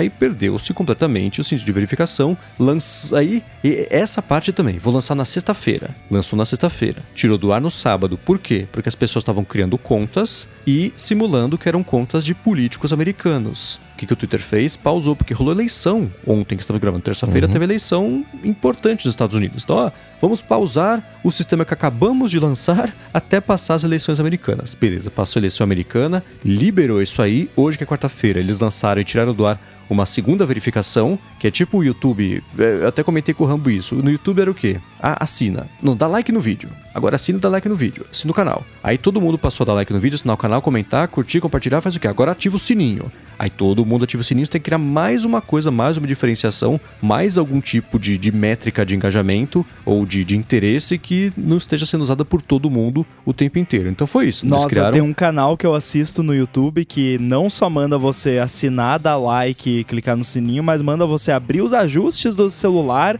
e ativar as notificações do app do YouTube. uhum. Nossa, dá uma raiva. Então é, é, isso, né? É aquele negócio de. Ah, o Instagram muda de tempo em tempo, nós tem que curtir, compartilhar, comentar, mandar pra alguém por DM, depois mandar pra. É todo mundo sempre tentando ganhar qual que é do algoritmo. Então o Twitter fez a mesma coisa, né? Lançou a verificação para todo mundo, perdeu-se completamente o sentido da verificação, começou a ter. A, a, na hora, começou a ter o clone de contas importantes feitos por pessoas que só querem prejudicar a conta importante. Lançaram e durou 3 horas, 4 horas a, a segunda verificação. Depois tiraram isso do ar também, né? Aí agora que estamos gravando agora rolou um lance que a Valve e a Nintendo tiveram já contas clonadas, basicamente. Alguém pegou, acho que é Valve Online, sei lá, o, o nome da conta. Aí fez uma conta, ao invés de ser Valve, fez VA-I maiúsculo VE Online. Então o I maiúsculo parece um L. Então era como se fosse a conta da Valve Online, verificada, com o mesmo avatar, anunciando um jogo que nunca existiu. Aí o da Nintendo também. Alguém criou uma conta da Nintendo of America, bloguinho da Nintendo, verificado e mostrou o Mario fazendo um gesto horroroso. Então eram problemas tão óbvios né? que todo mundo que trabalhava no Twitter, que trabalhou no Twitter desde 2006 até semana passada sabia que aconteceria se liberasse essa portaria para todo mundo, mas o Musk está cometendo esses erros porque quem estava lá para falar isso não pode por causa disso, disso, disso, foi mandado embora. Né? Então é a mesma coisa com o anúncio que a gente pode falar também sobre outra pataquada que, que, que rolou com isso aí, né?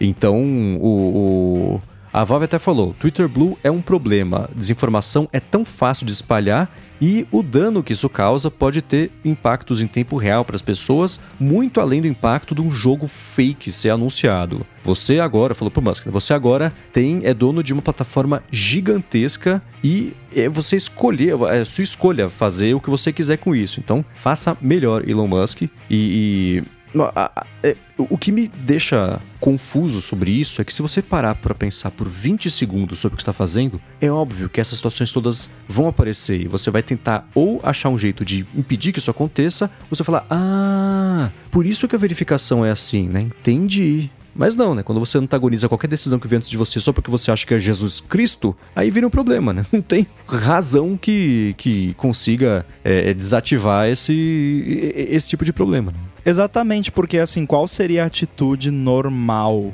de alguém que, digamos que eu comprei o Twitter, eu não ia fazer nada nos primeiros seis meses. Eu ia ficar só observando, conversando com um por um de todos os times e tal. Ia demitir um monte de gente depois? Ia. Ia mudar coisa depois? Ia. Ia tentar achar jeito de ganhar mais dinheiro, de gastar menos? Com certeza. Mas qualquer. Quando você entra como gerente, ou, né, que é o caso aqui, ou quando você adquire uma empresa, você não sai mexendo em tudo na hora. Isso é atitude de criança, né? É uma criancice. E aí você chega lá e é que nem você disse, tá? Ele não sabe, pô, ah, por isso então que a verificação funciona do jeito que funciona? É, se você não tivesse feito essa besteira que você fez, tivesse parado um pouquinho para aprender como as coisas funcionam antes de sair mexendo, de repente você poderia mexer e deixar melhor, né? E não é nenhuma questão, a gente não tá nem falando aqui de uma questão de divergência de opiniões, de ah, o Rambo discorda de como o Musk tá fazendo tá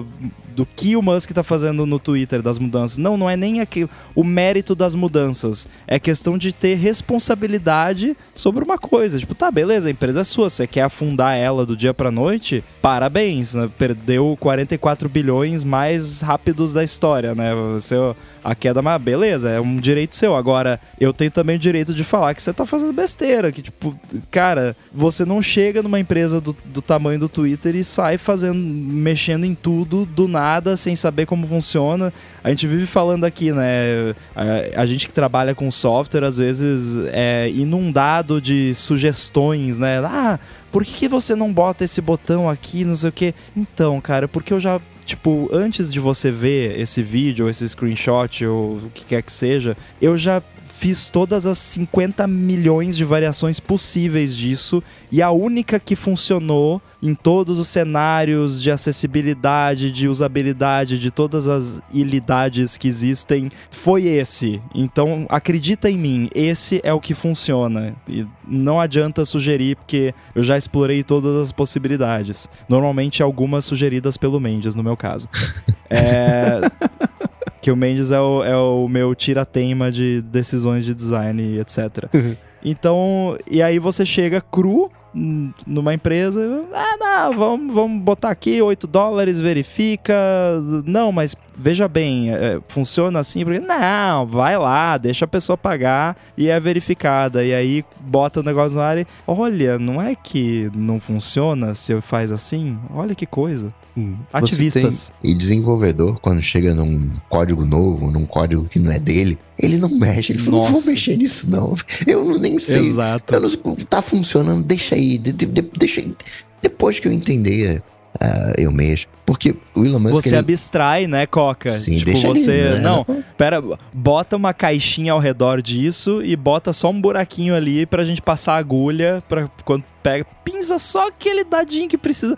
No, na firma lá, quando eu saí da firma, que foi, sei lá, 3, 4 anos depois de eu entrar, tinha código no app ainda que tava dentro de uma caixinha lá, que era código em Objective-C da era do iOS 4, sei lá, que tava funcionando e que ninguém queria mexer, mas tava lá. funcionando. Então deixa lá. Porque quando você vai mexer, você de pronto tem que fazer algo melhor. O Elon Musk mexeu no processo de verificação e não trouxe uma coisa melhor. Ele não chegou e falou: ó, se você colocar um site e colocar uma entrada lá no DNS, eu vou saber que o teu site, né, você tem autoridade naquele site, então vou verificar a tua conta pelo teu site, né? Tá garantindo que você é você, você mudou o site, aí vai perder a verificação. sei lá, você manda aqui o teu. Agora, com base em documentos, se você me mandar o teu passaporte e uma selfie, que nem é, fintech, digamos, eu sei que você é você, então você vai ter sua conta verificada, não vai ser mais esse processo é, é, como é hoje, né, de, das empresas e tudo mais, eu vou conseguir fazer com que essa verificação chegue até o, o usuário padrão, usuário humano. Mas não ele, não, ele não trouxe nada essencialmente novo. Ele só tá vendo uma maneira de como é que eu consigo grana? É, a parada boa que eu tinha comentado aqui quando começou a treta toda, que, que eu acharia legal, seria esse lance que você falou, de tipo, todo mundo pode ter uma conta verificada se comprovar que é de fato quem diz ser. E aí, tudo bem, pode cobrar uma taxa por isso, porque vai ter custo para fazer essa verificação. Ou, e aí, além desse, você teria um específico para marcas de grande destaque, tipo a conta da Apple, da Nintendo, eh, sites grandes, essas coisas, que aí até poderia usar o lance do DNS que você falou, eu achei uma excelente ideia, inclusive. Não sei como é que eles não pensaram nisso. Então, é, esse modelo eu acharia sensacional. Agora, qualquer um que puder pagar ganha o selo de verificado. É, né? Tudo bem que assim, só para não dizer que fizeram tudo errado, uma coisa decente que fizeram so, sobre essa verificação nova é que, pelo menos, quando você clica no, no sinalzinho de verificado, ele mostra se o verificado é porque a pessoa é assinante do Twitter Blue ou se é porque é uma conta de destaque e tudo mais. Pelo menos isso, mas não serve para nada, porque na prática o sinalzinho tá lá e, e eu falei de, antes do pessoal só ler título, né? O pessoal só lê sinalzinho, não vai clicar para ver, não mas vai. enfim. Eu tava vendo agora uma coletânea de imitadores do Rudy Giuliani, que era, foi né, feito lá de Nova York durante o ataque das Torres Gêmeas, depois virou advogado do Trump e, e tá meio tentando as ideias. E aí era assim, é a foto dele, é o nome Rudy Giuliani, é verificado. Você não vai tocar no botãozinho pra saber o que é, não vai nem ver que o nome dele do, do, do Twitter handle, lá, o nome de usuário, não é o dele. A pessoa vai ler ali e, e pronto. E você pega. Eu fico imaginando assim: imagina o tanto de conta agora Donald Trump está sendo criado, ele mandando DM pedindo dinheiro para financiar, pedindo passo Pix para financiar aqui o meu processo para eu mostrar que é desde que a eleição foi roubada e que os votos foram contados errados, fica lá. Ou então você pega, por exemplo, é, apareceu agora também né, uma conta Twitter, verificado. Tá o ícone do Twitter, tá escrito Twitter com acento agudo no i, que ninguém percebe, verificado. Ó, oh, gente, agora o Twitter Blue tá de graça para todo mundo que tem criptomoeda. Clica aqui para associar sua carteira e já você vai conseguir agora ter Nossa. o seu selinho de graça aqui. Cara, é, é, assim, é tudo tão óbvio. É óbvio que isso ia acontecer. Se acontecia antes e o Bosque quer resolver esse tipo de problema, ele fala assim: ah, mas isso aqui vai impedir que as campanhas com milhares de bots sejam criadas. Você precisa de um espírito de porco, não de milhares de bots para roubar dinheiro das pessoas. E se isso ele for colocar como, ah, isso é um crime de, de baixa escala, o problema que a gente está lidando aqui é um problema muito maior de, de, de manipulação, de massas e de bots, não sei o que lá.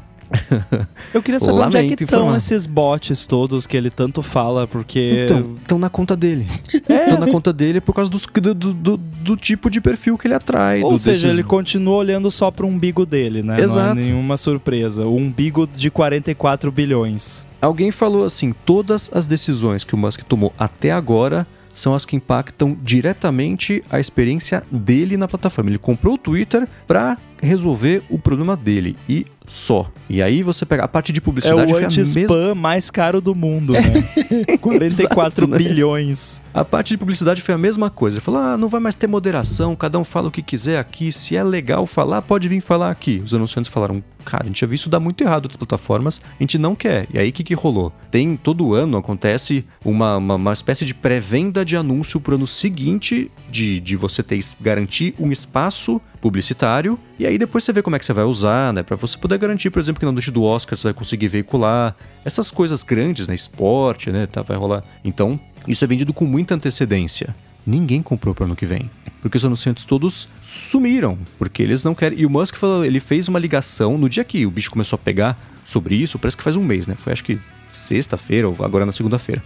Ele fez uma chamada com os anunciantes todos, ele foi ficando bravo com os anunciantes e foi antagonizando os anunciantes. Ninguém quis topar a ideia de botar dinheiro. Isso é o tipo de coisa assim: o, o Twitter tira 20% do faturamento anual deles só nisso. Ele já, ele já começa o ano com 20% pago do ano anterior por causa disso. Ninguém fechou o contrato. E aí o Musk tweetou aquela enquete imbecil, o rei das falsas equivalências, né? E, meus seguidores, vocês acham que as empresas devem apoiar? Opção A: liberdade de expressão. Opção B: ser politicamente correto. Você olha, dá, dá uma preguiça, tipo aquele tweet lá do 8 dólares no Starbucks ou na, na conta do Twitter. Mesma coisa. É, não são as únicas opções. É, exato, né? E aí ninguém quis renovar. Aí ele fez hoje um Twitter Spaces para quem quisesse ouvir, para anunciantes, para grande público. E aí até assim, ele, uma conversa que foi armada para ele fazer foi com o CEO da IAB, que é a, a, o, o, Escritório Internacional de, de, de, de, Anúncios Digitais, Interativos e tudo mais. E aí ele falou assim, cara, o que, que é o Twitter agora? Qual, essa marca é o quê? Como a gente tem que ver o Twitter? Ele falou, ah, a gente tá tentando uma coisa diferente aí, não sei, assim, se tiver dúvida, vem falar comigo no Twitter. Então, ele não tem profundidade para conversar sobre isso com as marcas e anunciantes, né? E aí, ele, o, o que que rolou? Ele fez também um... um, um ah, o, qual, qual é o objetivo de vocês agora, que vocês estão reformulando tudo? Ele falou assim: ah, a gente pretende entregar anúncios que sejam relevantes e mais próximo do conteúdo possível. A reação foi assim: poxa, parabéns, você entregou publicidade digital, mas como que você vai fazer isso, né? Ah, não sei, a gente está criando aqui. E moderação? Ah, a gente vai ter aqui um painel que, sei lá, vai levar uns anos para ficar pronto, mas a gente vai ter um painel de moderação um dia. Então, falta clareza no, do futuro do negócio, para as marcas isso é importante, né? Aquilo que a gente já comentou.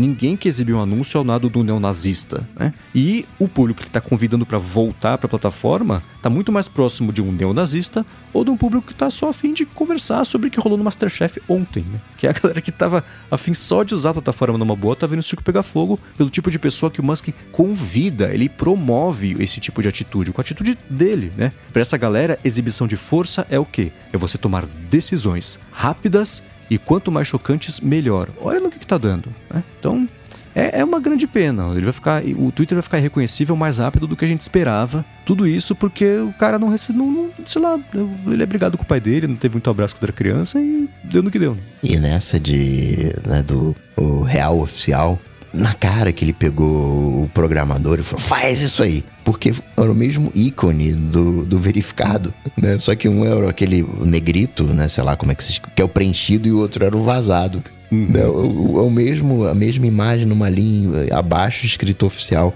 Ele falou: coloca isso aí rapidinho aí. Né? Não teve uma. Não foi pensado, não pegou uma, uma pessoa né, o que nome que a gente vai dar, né? Qual vai ser a imagem que a gente vai usar? Vai mudar, vai assim, feito literalmente nas pressas. É, e tem uma coisa importante que é a seguinte, né? A gente que está conversando sobre isso está, na medida do possível, acompanhando as notícias e entendendo o que está acontecendo. 99,999% do Twitter não sabe disso. Então vai ter as contas verificadas. Se assim, é, é o mínimo do mínimo do mínimo do design e usabilidade. Você quer dar o, o a marquinha azul para todo mundo? Dá. Mas verificado de verdade, troca para amarelo, troca para branco, troca para vazado, na interface, não escondido ou segunda verificação. É, é, é, o, é o básico. Se perguntar pro clipe do Word, ele vai dar essa sugestão para você. Então, é, é, o que vai acontecer no futuro. Assim como também, eu, eu aposto, começou a aparecer assim, ah, o Musk está considerando agora cobrar de todo mundo. Se você vai usar o Twitter, você vai pagar. É uma opção válida, sem dúvida alguma, porque é o uso da plataforma. É que nem no, a gente volta até a conversa do Rewind AI. Mas sabe o que eu acho que vai acabar acontecendo num, numa escala não tão infinita de tempo? Ideias do tipo assim: você quer ler o Twitter, você usa. Você quer postar, você paga. O que é uma ideia cretina, porque você vai estar tá desincentivando a criação de conteúdo para as pessoas consumirem. Outra coisa é ao contrário: você quer ler o Twitter livre, mais do que os últimos 100 tweets, você paga. Senão você fica lá só com uma demonstraçãozinha do Twitter que tá rolando naquele momento. Tem um monte de ideia cretina que o Twitter já testou, eles já chegaram a fazer coisas assim e desistiram, porque é óbvio, você vai limitando o uso da plataforma o incentivo para você gerar o conteúdo que é o que sustenta a plataforma. Né? Então é, é, só uma tristeza, porque assim,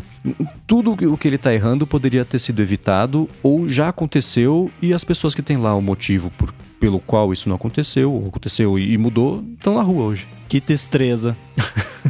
a gente não tinha muita é, noção do que, que acontece dentro de uma Tesla, dentro de uma SpaceX. E, às vezes pinta uma história que ele fala isso, fala, fala aquilo outro, mas não, não. No Twitter a gente tá vendo esses desmandos ao vivo, né? É, é, errando ao vivo do zero, não precisava errar do zero, erra do três. Mantém as pessoas que têm histórico institucional e escute o que é o principal, que não é muito o caso ali. Né? Não, e aí colocou o negócio da segunda verificação, aí o MKBHD postou, né? Ah, olha só, parece que estão colocando aqui, que tinham colocado na conta dele também e tal. Na minha não chegou a aparecer, FYI, no, do 9 to 5 Mac também, de vários outros, outros sites e coisas não apareceu.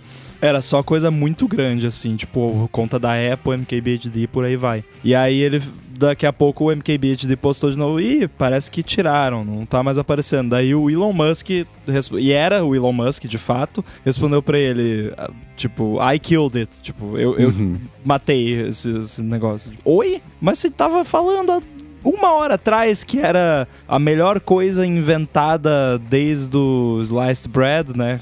E aí agora você tá falando, oi, não, pera, né? É tipo, é, não sei. Eu, eu, volto a falar que ele precisa de algum comprimido. É, ele, ele tweetou agora no chat, ah, eu vou errar muito mesmo, a gente vai fazer vários erros, vão ver, vai ser mó confuso mesmo. E, e, isso ser visto como uma virtude é, mais uma vez, sinalizando força para um público que acredita que você... É, que, que isso, é, esse é o caminho, né? que você tá certo em chutar de canela porque você é forte, vai doer, mas tudo bem. E não é por aí, né? Mas enfim. É que tem uma mentalidade, Mendes, de errar rápido. Né? Se você errar rápido, você consegue consertar rápido. Mas é exatamente isso que você falou. Uh, esse errar rápido serve quando é o primeiro erro, né? serve para quando é uma startup uhum. que está começando, não para uma empresa que, né, tá, que tem um, um histórico. Você não... Deixa eu tentar usar uma outra analogia que, que talvez. Uh, imagina que você está criando um, um avião, tá? Aí você vai errar, você vai errar ali, pô, o motor que eu botei é muito fraco, não, não dá conta e tal. Você vai descobrir isso, você vai errar rápido, vai descobrir isso ali porque ele não levantou voo ou porque o motor pegou fogo quando você tava testando ali no chão e tal. Beleza, até aí tudo bem. Agora, imagina você pegar um avião, já tá voando, aí você vai lá, não, vou errar rápido aqui. Você vai lá, arranca o motor joga fora. o avião cai. Não é, né? É, o, o Twitter é um avião que está voando. Você não pode ir lá e arrancar o motor dele, trocar por outro, eu enfiar um negócio lá no motor para ver se explode. N não é assim, né? Uma coisa é você ter uma startup e errar rápido, o que tá certo no, no, em termos de startup é melhor você fazer, né, o, o lema do Facebook, né, do Move Fast and Break Things para uma startup que está começando é, até é válido, mas o Twitter não é mais uma startup, né? Já tá é. é, meio grande, né? O presidente dos Estados Unidos está lá, tem umas coisas que meio ruim que pode acontecer, né? Então, tem que ter um certo cuidado, não é errar rápido. Você pode errar rápido nos seus testes internos, mas não ficar testando em produção, porque literalmente, né, o, o Coca vai sacar bem, o Mendes acho que também, que é o, o não programador praticante, mas é como se a galera tivesse lá no FTP editando os arquivos em produção, sabe? É, é assim que o Twitter está se comportando. E uma parada com uma infraestrutura como o Twitter, com quantidade de gente usando, que importância que tem, não pode fazer esse tipo de coisa, não pode funcionar assim. Liberação gradual. Testa ali com aquele meia dúzia de 10 usuários e deu certo, expande para 20. É, eu só fico triste pelas pessoas que passaram os últimos anos trabalhando para deixar para fazer um negócio e tá vendo de fora agora isso tudo ruim e fala, nossa, que, que desperdício, né? Não, eu fico triste uh, sendo é, egoísta, né? Eu fico triste pelo que eu perco. Porque se o Twitter ruir, que no momento, me desculpem, mas não estou otimista, me parece ser a probabilidade maior do, do, de que vai tudo por água abaixo, eu perco a minha rede social, que é que é a que eu uso, que é onde eu tenho o meu maior público, que é onde eu encontro as pessoas, é onde eu conheci muita gente. E a gente tava falando em off aqui antes da gravação, eu ia, né, eu comentei, ah, vou falar sobre isso na hora que a gente falar do Twitter, é justamente esse lance de como eu já tenho um bom público no Twitter e uma certa notoriedade na, dentro do meu nicho, às vezes eu preciso ter acesso a alguém que é do nicho para tirar uma dúvida, para pedir ajuda, para ganhar acesso a alguma coisa. Eu vou lá, olho e olha só, a pessoa me segue no Twitter. Vou mandar uma DM, mando uma DM, já engata uma conversa, já começa daí, troca iMessage e daqui a pouco eu tô amigo da pessoa, sabe? Uma pessoa que era, tipo, inalcançável para mim antes. Aconteceu várias vezes isso na, na minha carreira e não existe substituto para isso atualmente. Ah, o LinkedIn. É, talvez, né? Tem muito coach lá, mas gente de verdade é difícil. Então, vai ser difícil substituir isso. Eu não sei se talvez se o Twitter vier a ruir de fato, se organicamente as pessoas vão acabar, ah, vão começar a usar mais o Instagram, vão começar a usar mais o LinkedIn, uh, o Facebook, espero que não, porque eu não quero voltar para aquela porcaria, mas não sei, não sei se isso vai acontecer ou não. E o que eu posso dizer é que com certeza, é, é, acho que eu compartilhei com vocês, ou foi com o Mendes só um tweet, se envolver as pessoas aprenderem sobre servidores servidores, esquece. Não vai ser o próximo Twitter. E o pessoal começa, ah, porque o Mastodon, porque o Discord, não sei o quê. Se tiver servidor na explicação do negócio, não vai substituir o Twitter. Esquece, parem de sonhar. E a gente de tecnologia tem mania de achar que não, mas é simples, você pega o RSS do XPTO engata no Atom do servidor do Mastodon do Discord que faz o syndication. Não, ninguém vai usar essa porcaria. Esquece, não vai. É como você chegar num restaurante e na hora de pedir um bife, a pessoa fala, ó, oh, o pasto tá lá, que é aquele boi lá, ó. Pega aquele boi lá. e o Twitter, ele, como rede social, ele precisa existir. É, ele, o Twitter, ele tem características únicas. O Twitter, ele tem uma efemeridade. Você não olha os tweets que aconteceram na semana passada. Você olha os tweets ali do, dos últimos 10, 15 minutos. Ele tem aquela coisa do micro momento, né? Ela é pontual, é texto, sabe? Tem uma série de características que fazem com que o Twitter seja interessante. Eu não consigo ver o Twitter morrendo. Eu acho que ele é uma rede necessária. O problema é que essa funcionalidade que está ameaçada, tudo isso vai mudar. Porque não vai mais ser o foco do Twitter ser isso. O foco do Twitter vai ser dar dinheiro. Então, hoje, o, o Twitter protocolou o pedido lá com os órgãos regulatórios para passar a ser um mercado de transação de dinheiro e fazer transferência e tudo mais. Então já está começando essa mudança que todo mundo sabia que ia acontecer, mas é isso, ele não vai ser mais o microblog, não vai ser, nunca, não é microblog faz tempo, mas assim, lugar de comunicação em tempo real sobre o que está acontecendo. Não, vai ser um, um, um, um vetor de dinheiro, de troca de dinheiro, porque é isso que, que, que o cara sabe fazer. Aí eu, por isso que eu falo que eu fico triste por todo mundo que passou os últimos anos construindo. E tem uma coisa também, né? Falou do, do Mastodon. O Twitter existe desde 2006. Desde 2006 e um dia, o pessoal fala sobre o novo Twitter. Ah, apareceu esse aqui, é o uhum. próximo Twitter. Teve o app.net, o Mastodon, que agora é engraçado. No, logo no Mastodon faz. Eu fiz a conta em alguma das vezes que o Twitter vai acabar, eu fiz a conta no Mastodon.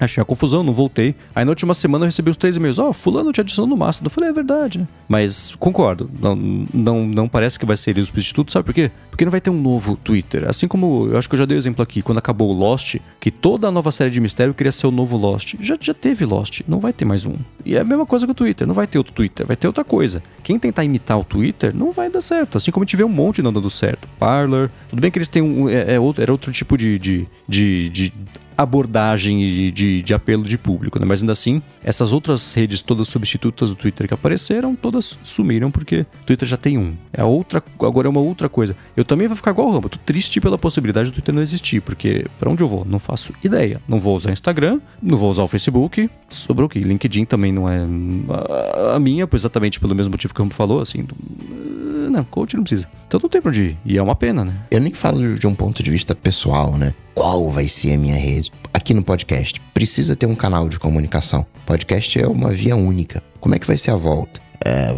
tenho. Ah, então, já estou pensando em soluções para isso. Spoilers. Né, como é que isso vai funcionar na, na TV? Como é que isso vai funcionar no rádio? Existe sempre um, um, um complemento, né? E o, o Twitter ele serve como esse complemento. É você tá ouvindo um programa de rádio, o cara fala, não, vou colocar o link lá no, no Twitter, pesquisa lá. Você assiste TV e tem lá uma hashtag. E você sabe Exato. o que fazer com, com aquela hashtag, né? Você vai e procura lá nas redes e então tem uma, uma cultura adquirida. Por isso que eu acho que o Twitter ele não vai morrer, porque ele é muito, apesar dos pesares que podem acontecer, ele é uma rede muito forte, ele é uma rede sólida, ele é uma rede que tem um, um papel, tá aí desde 2006 com o mesmo jeitão. Isso prova que ele é importante. O Twitter ele não perdeu não perdeu a pegada ao longo do tempo. Facebook perdeu, subiu, desceu. Eu vou recomendar para todo mundo o livro mais uma vez, o Hatching Twitter, que eu, eu vou tentar achar em português, deve ter, que é do Nick Bilton, que conta a história pré, a fundação e os anos depois do Twitter, até eu acho que a volta ou a demissão do Jack Dorsey, não lembro. Mas dá para entender muito a parte estrutural do Twitter que nunca funcionou. E aí, trazendo para o presente, é assim, o Mark Zuckerberg falava assim: o Twitter é um carro de palhaço que caiu dentro de uma mina de ouro. Por uhum, acidente. Uhum, uhum. E eu fico pensando que o que o Musk tá fazendo é pegando o carro e guinchando para fora, pegando um, pôs um guindaste, tá tirando a mina tirando. de ouro. Fala assim, arrumei. Fala, que arrumou? Cara, a gente tava aqui com um monte de ouro. Você arrumou o quê? Então é, é. Cara, muito boa analogia, porque eu ia mesmo comentar que o valor esses 44, pensa, são 44 bilhões de dólares, é muita grana. Ele não pagou isso pelo servidor, pelo código. Gente, a tecnologia do Twitter, como diria nosso amigo Coca, é carne de vaca. Sabe? É banco de dados, é tem Mais uma escala. Que o AI. é, não, assim, tem uma, uma escala e tudo mais, né, para não balear e tudo. É complexo, não tô dizendo que o Twitter eu não faria na escala dele em uma semana. O Rewind AI eu faria. É, então, né? Mas assim, não é nada de outro mundo, não tem nenhuma super tecnologia avançada que ninguém conseguiria replicar. Então, os 44 bilhões, desses 44 bilhões, um milhão é a tecnologia.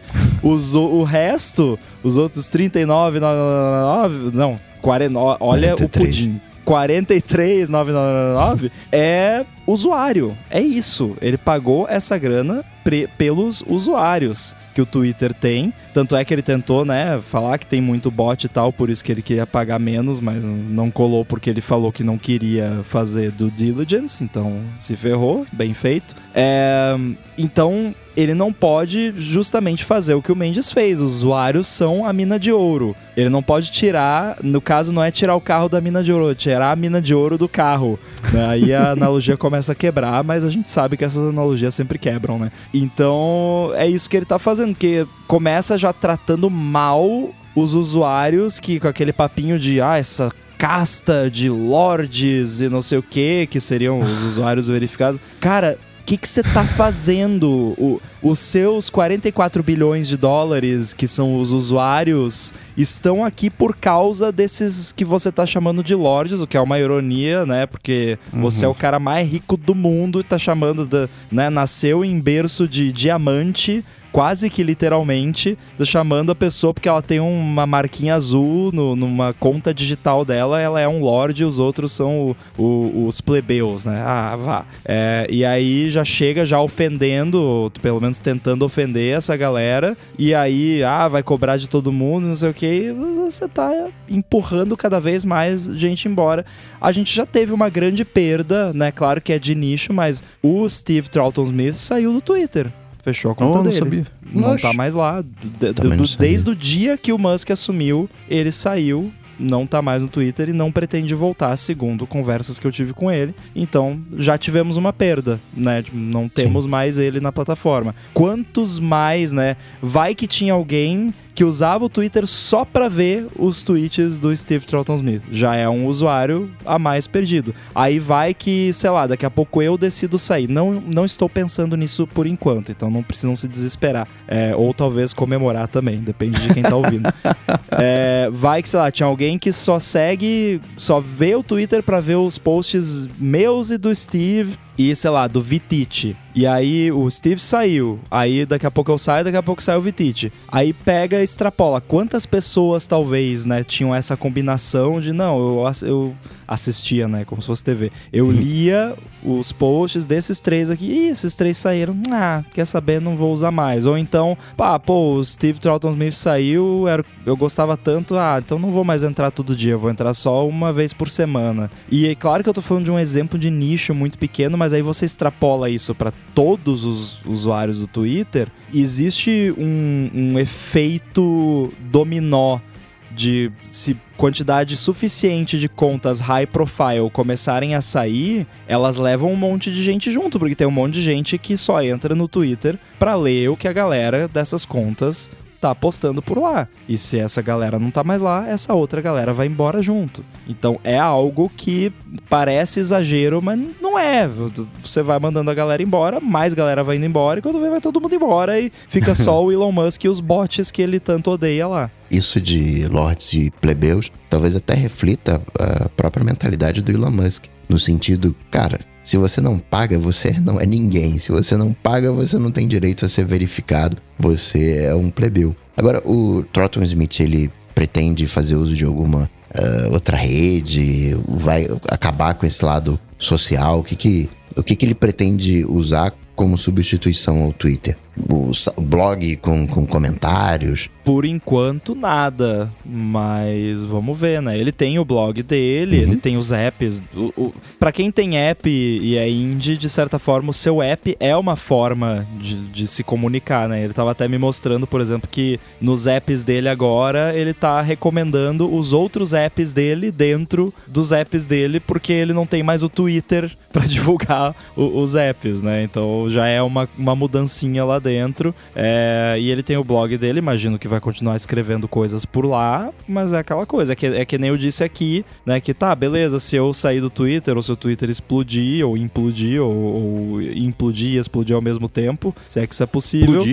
Se o Twitter explodir, eu posso, sei lá, ah, vou no meu blog lá eu crio uma categoria microblog e em vez de postar no Twitter eu posto lá. Mas não é a mesma coisa. Não tem é. a, a interação, não, não tem a. O legal, o legal e também um grande problema e perigo do Twitter é que uma coisa que você posta pode escapar a sua bolha, pode ir parar num setor que não tinha ido para antes, o que é assustador muitas vezes, porque muitas vezes você posta uma coisa direcionada ao seu público e aí vai parar num outro público e, a, e o, esse outro público não tem o contexto de quem você é ou de por que você escreveu aquilo, ou o que você quis dizer com aquilo, e aí vira as brigas e cancelamentos e etc. Mas muitas vezes isso é bacana também, porque aí aparece uma pessoa lá com uma perspectiva diferente que você não imaginava, ou que você tá com um,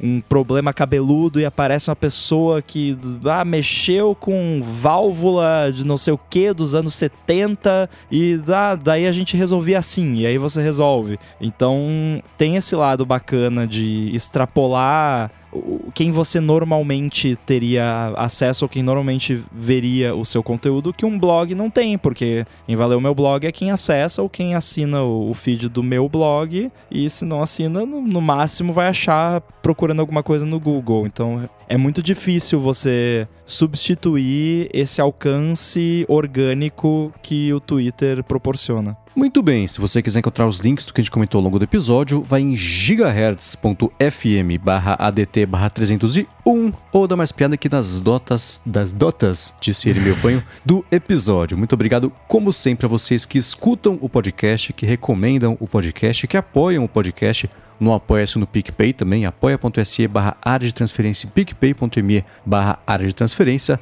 aos patrocinadores do episódio de hoje que foram Text Expander e i2Go, e claro, ao Edu, pela edição mais uma vez do podcast. Foi muito bacana, Edu. Já tô com saudade, foi muito legal o Edu lá trocar uma ideia com a galera. Obrigado também a vocês, Coca e Rambo, por estarem por aqui. Bruno, que está longe na missão secreta, mas também está escutando agora o episódio e está se sentindo abraçado aqui por nós para falar com vocês como é que faz. Foi muito gostoso, foi um prazer o encontro do ADT 300. Tem que agradecer, né? Muito obrigado pelo carinho, né? Muito obrigado por tudo que aconteceu. Que venha o próximo evento e, e para falar comigo, só ir lá no Google, bater Coca-Tech ou então no Instagram, coca.tech, manda uma DM.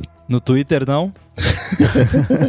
Twitter não, Twitter tá perigoso. Twitter, passarinho tá voando muito. Muito bem, quero de novo também aqui agradecer todo mundo que teve lá no encontro do ADT 300. Foi muito divertido, muito bacana encontrar todo mundo por lá, bater papo, conhecer a galera que a gente só conhecia por internet, rever aqui o Marcos, o Coca, o Bruno também, que estava com saudades aí muito tempo sem nos ver. O Marcos nem tanto que ele teve aqui em Floripa uns tempos uhum. atrás, mas foi muito bacana de novo. Eu, vocês já sabem, por enquanto ainda estou no Twitter, arroba inside. Você acessando aí, talvez vai ter um chequezinho azul lá, talvez vai ter um chequezinho vazado, talvez não vai ter nenhum. Se tiver o azul, você pode ter certeza que não foi porque eu paguei, porque eu não vou pagar só pra ter o negocinho lá. Então pode ficar tranquilo. Já vieram me perguntar hoje, ih, você pagou por esse negócio? Eu falei, não, não paguei não. Então, só ir lá, arroba inside, ou então no Instagram também, Guilherme Rambo 2. Valeu. Muito bem, eu sou o MVC Mendes no Twitter e no Mastodon. Tô por lá também, não sei como é que faz pra pesquisar, não sei nem meu nome, mas deve ser MVC Mendes também. servidor, é só achar o servidor. é, procura o servidor que eu vou estar lá. Aqui na Gigahertz apresenta um bando de podcasts, apresenta também o Bolha Dev, que é o podcast diário da Alura. É um noticiário diário de tecnologia, inovação e desenvolvimento. E escrevo também lá no ifeed.pt, tem coisa bacana que pintou por lá. Dê uma espiadinha, tem link aqui na descrição. Tudo dito e posto, a gente volta na semana que vem. Falou, tchau, tchau. Valeu.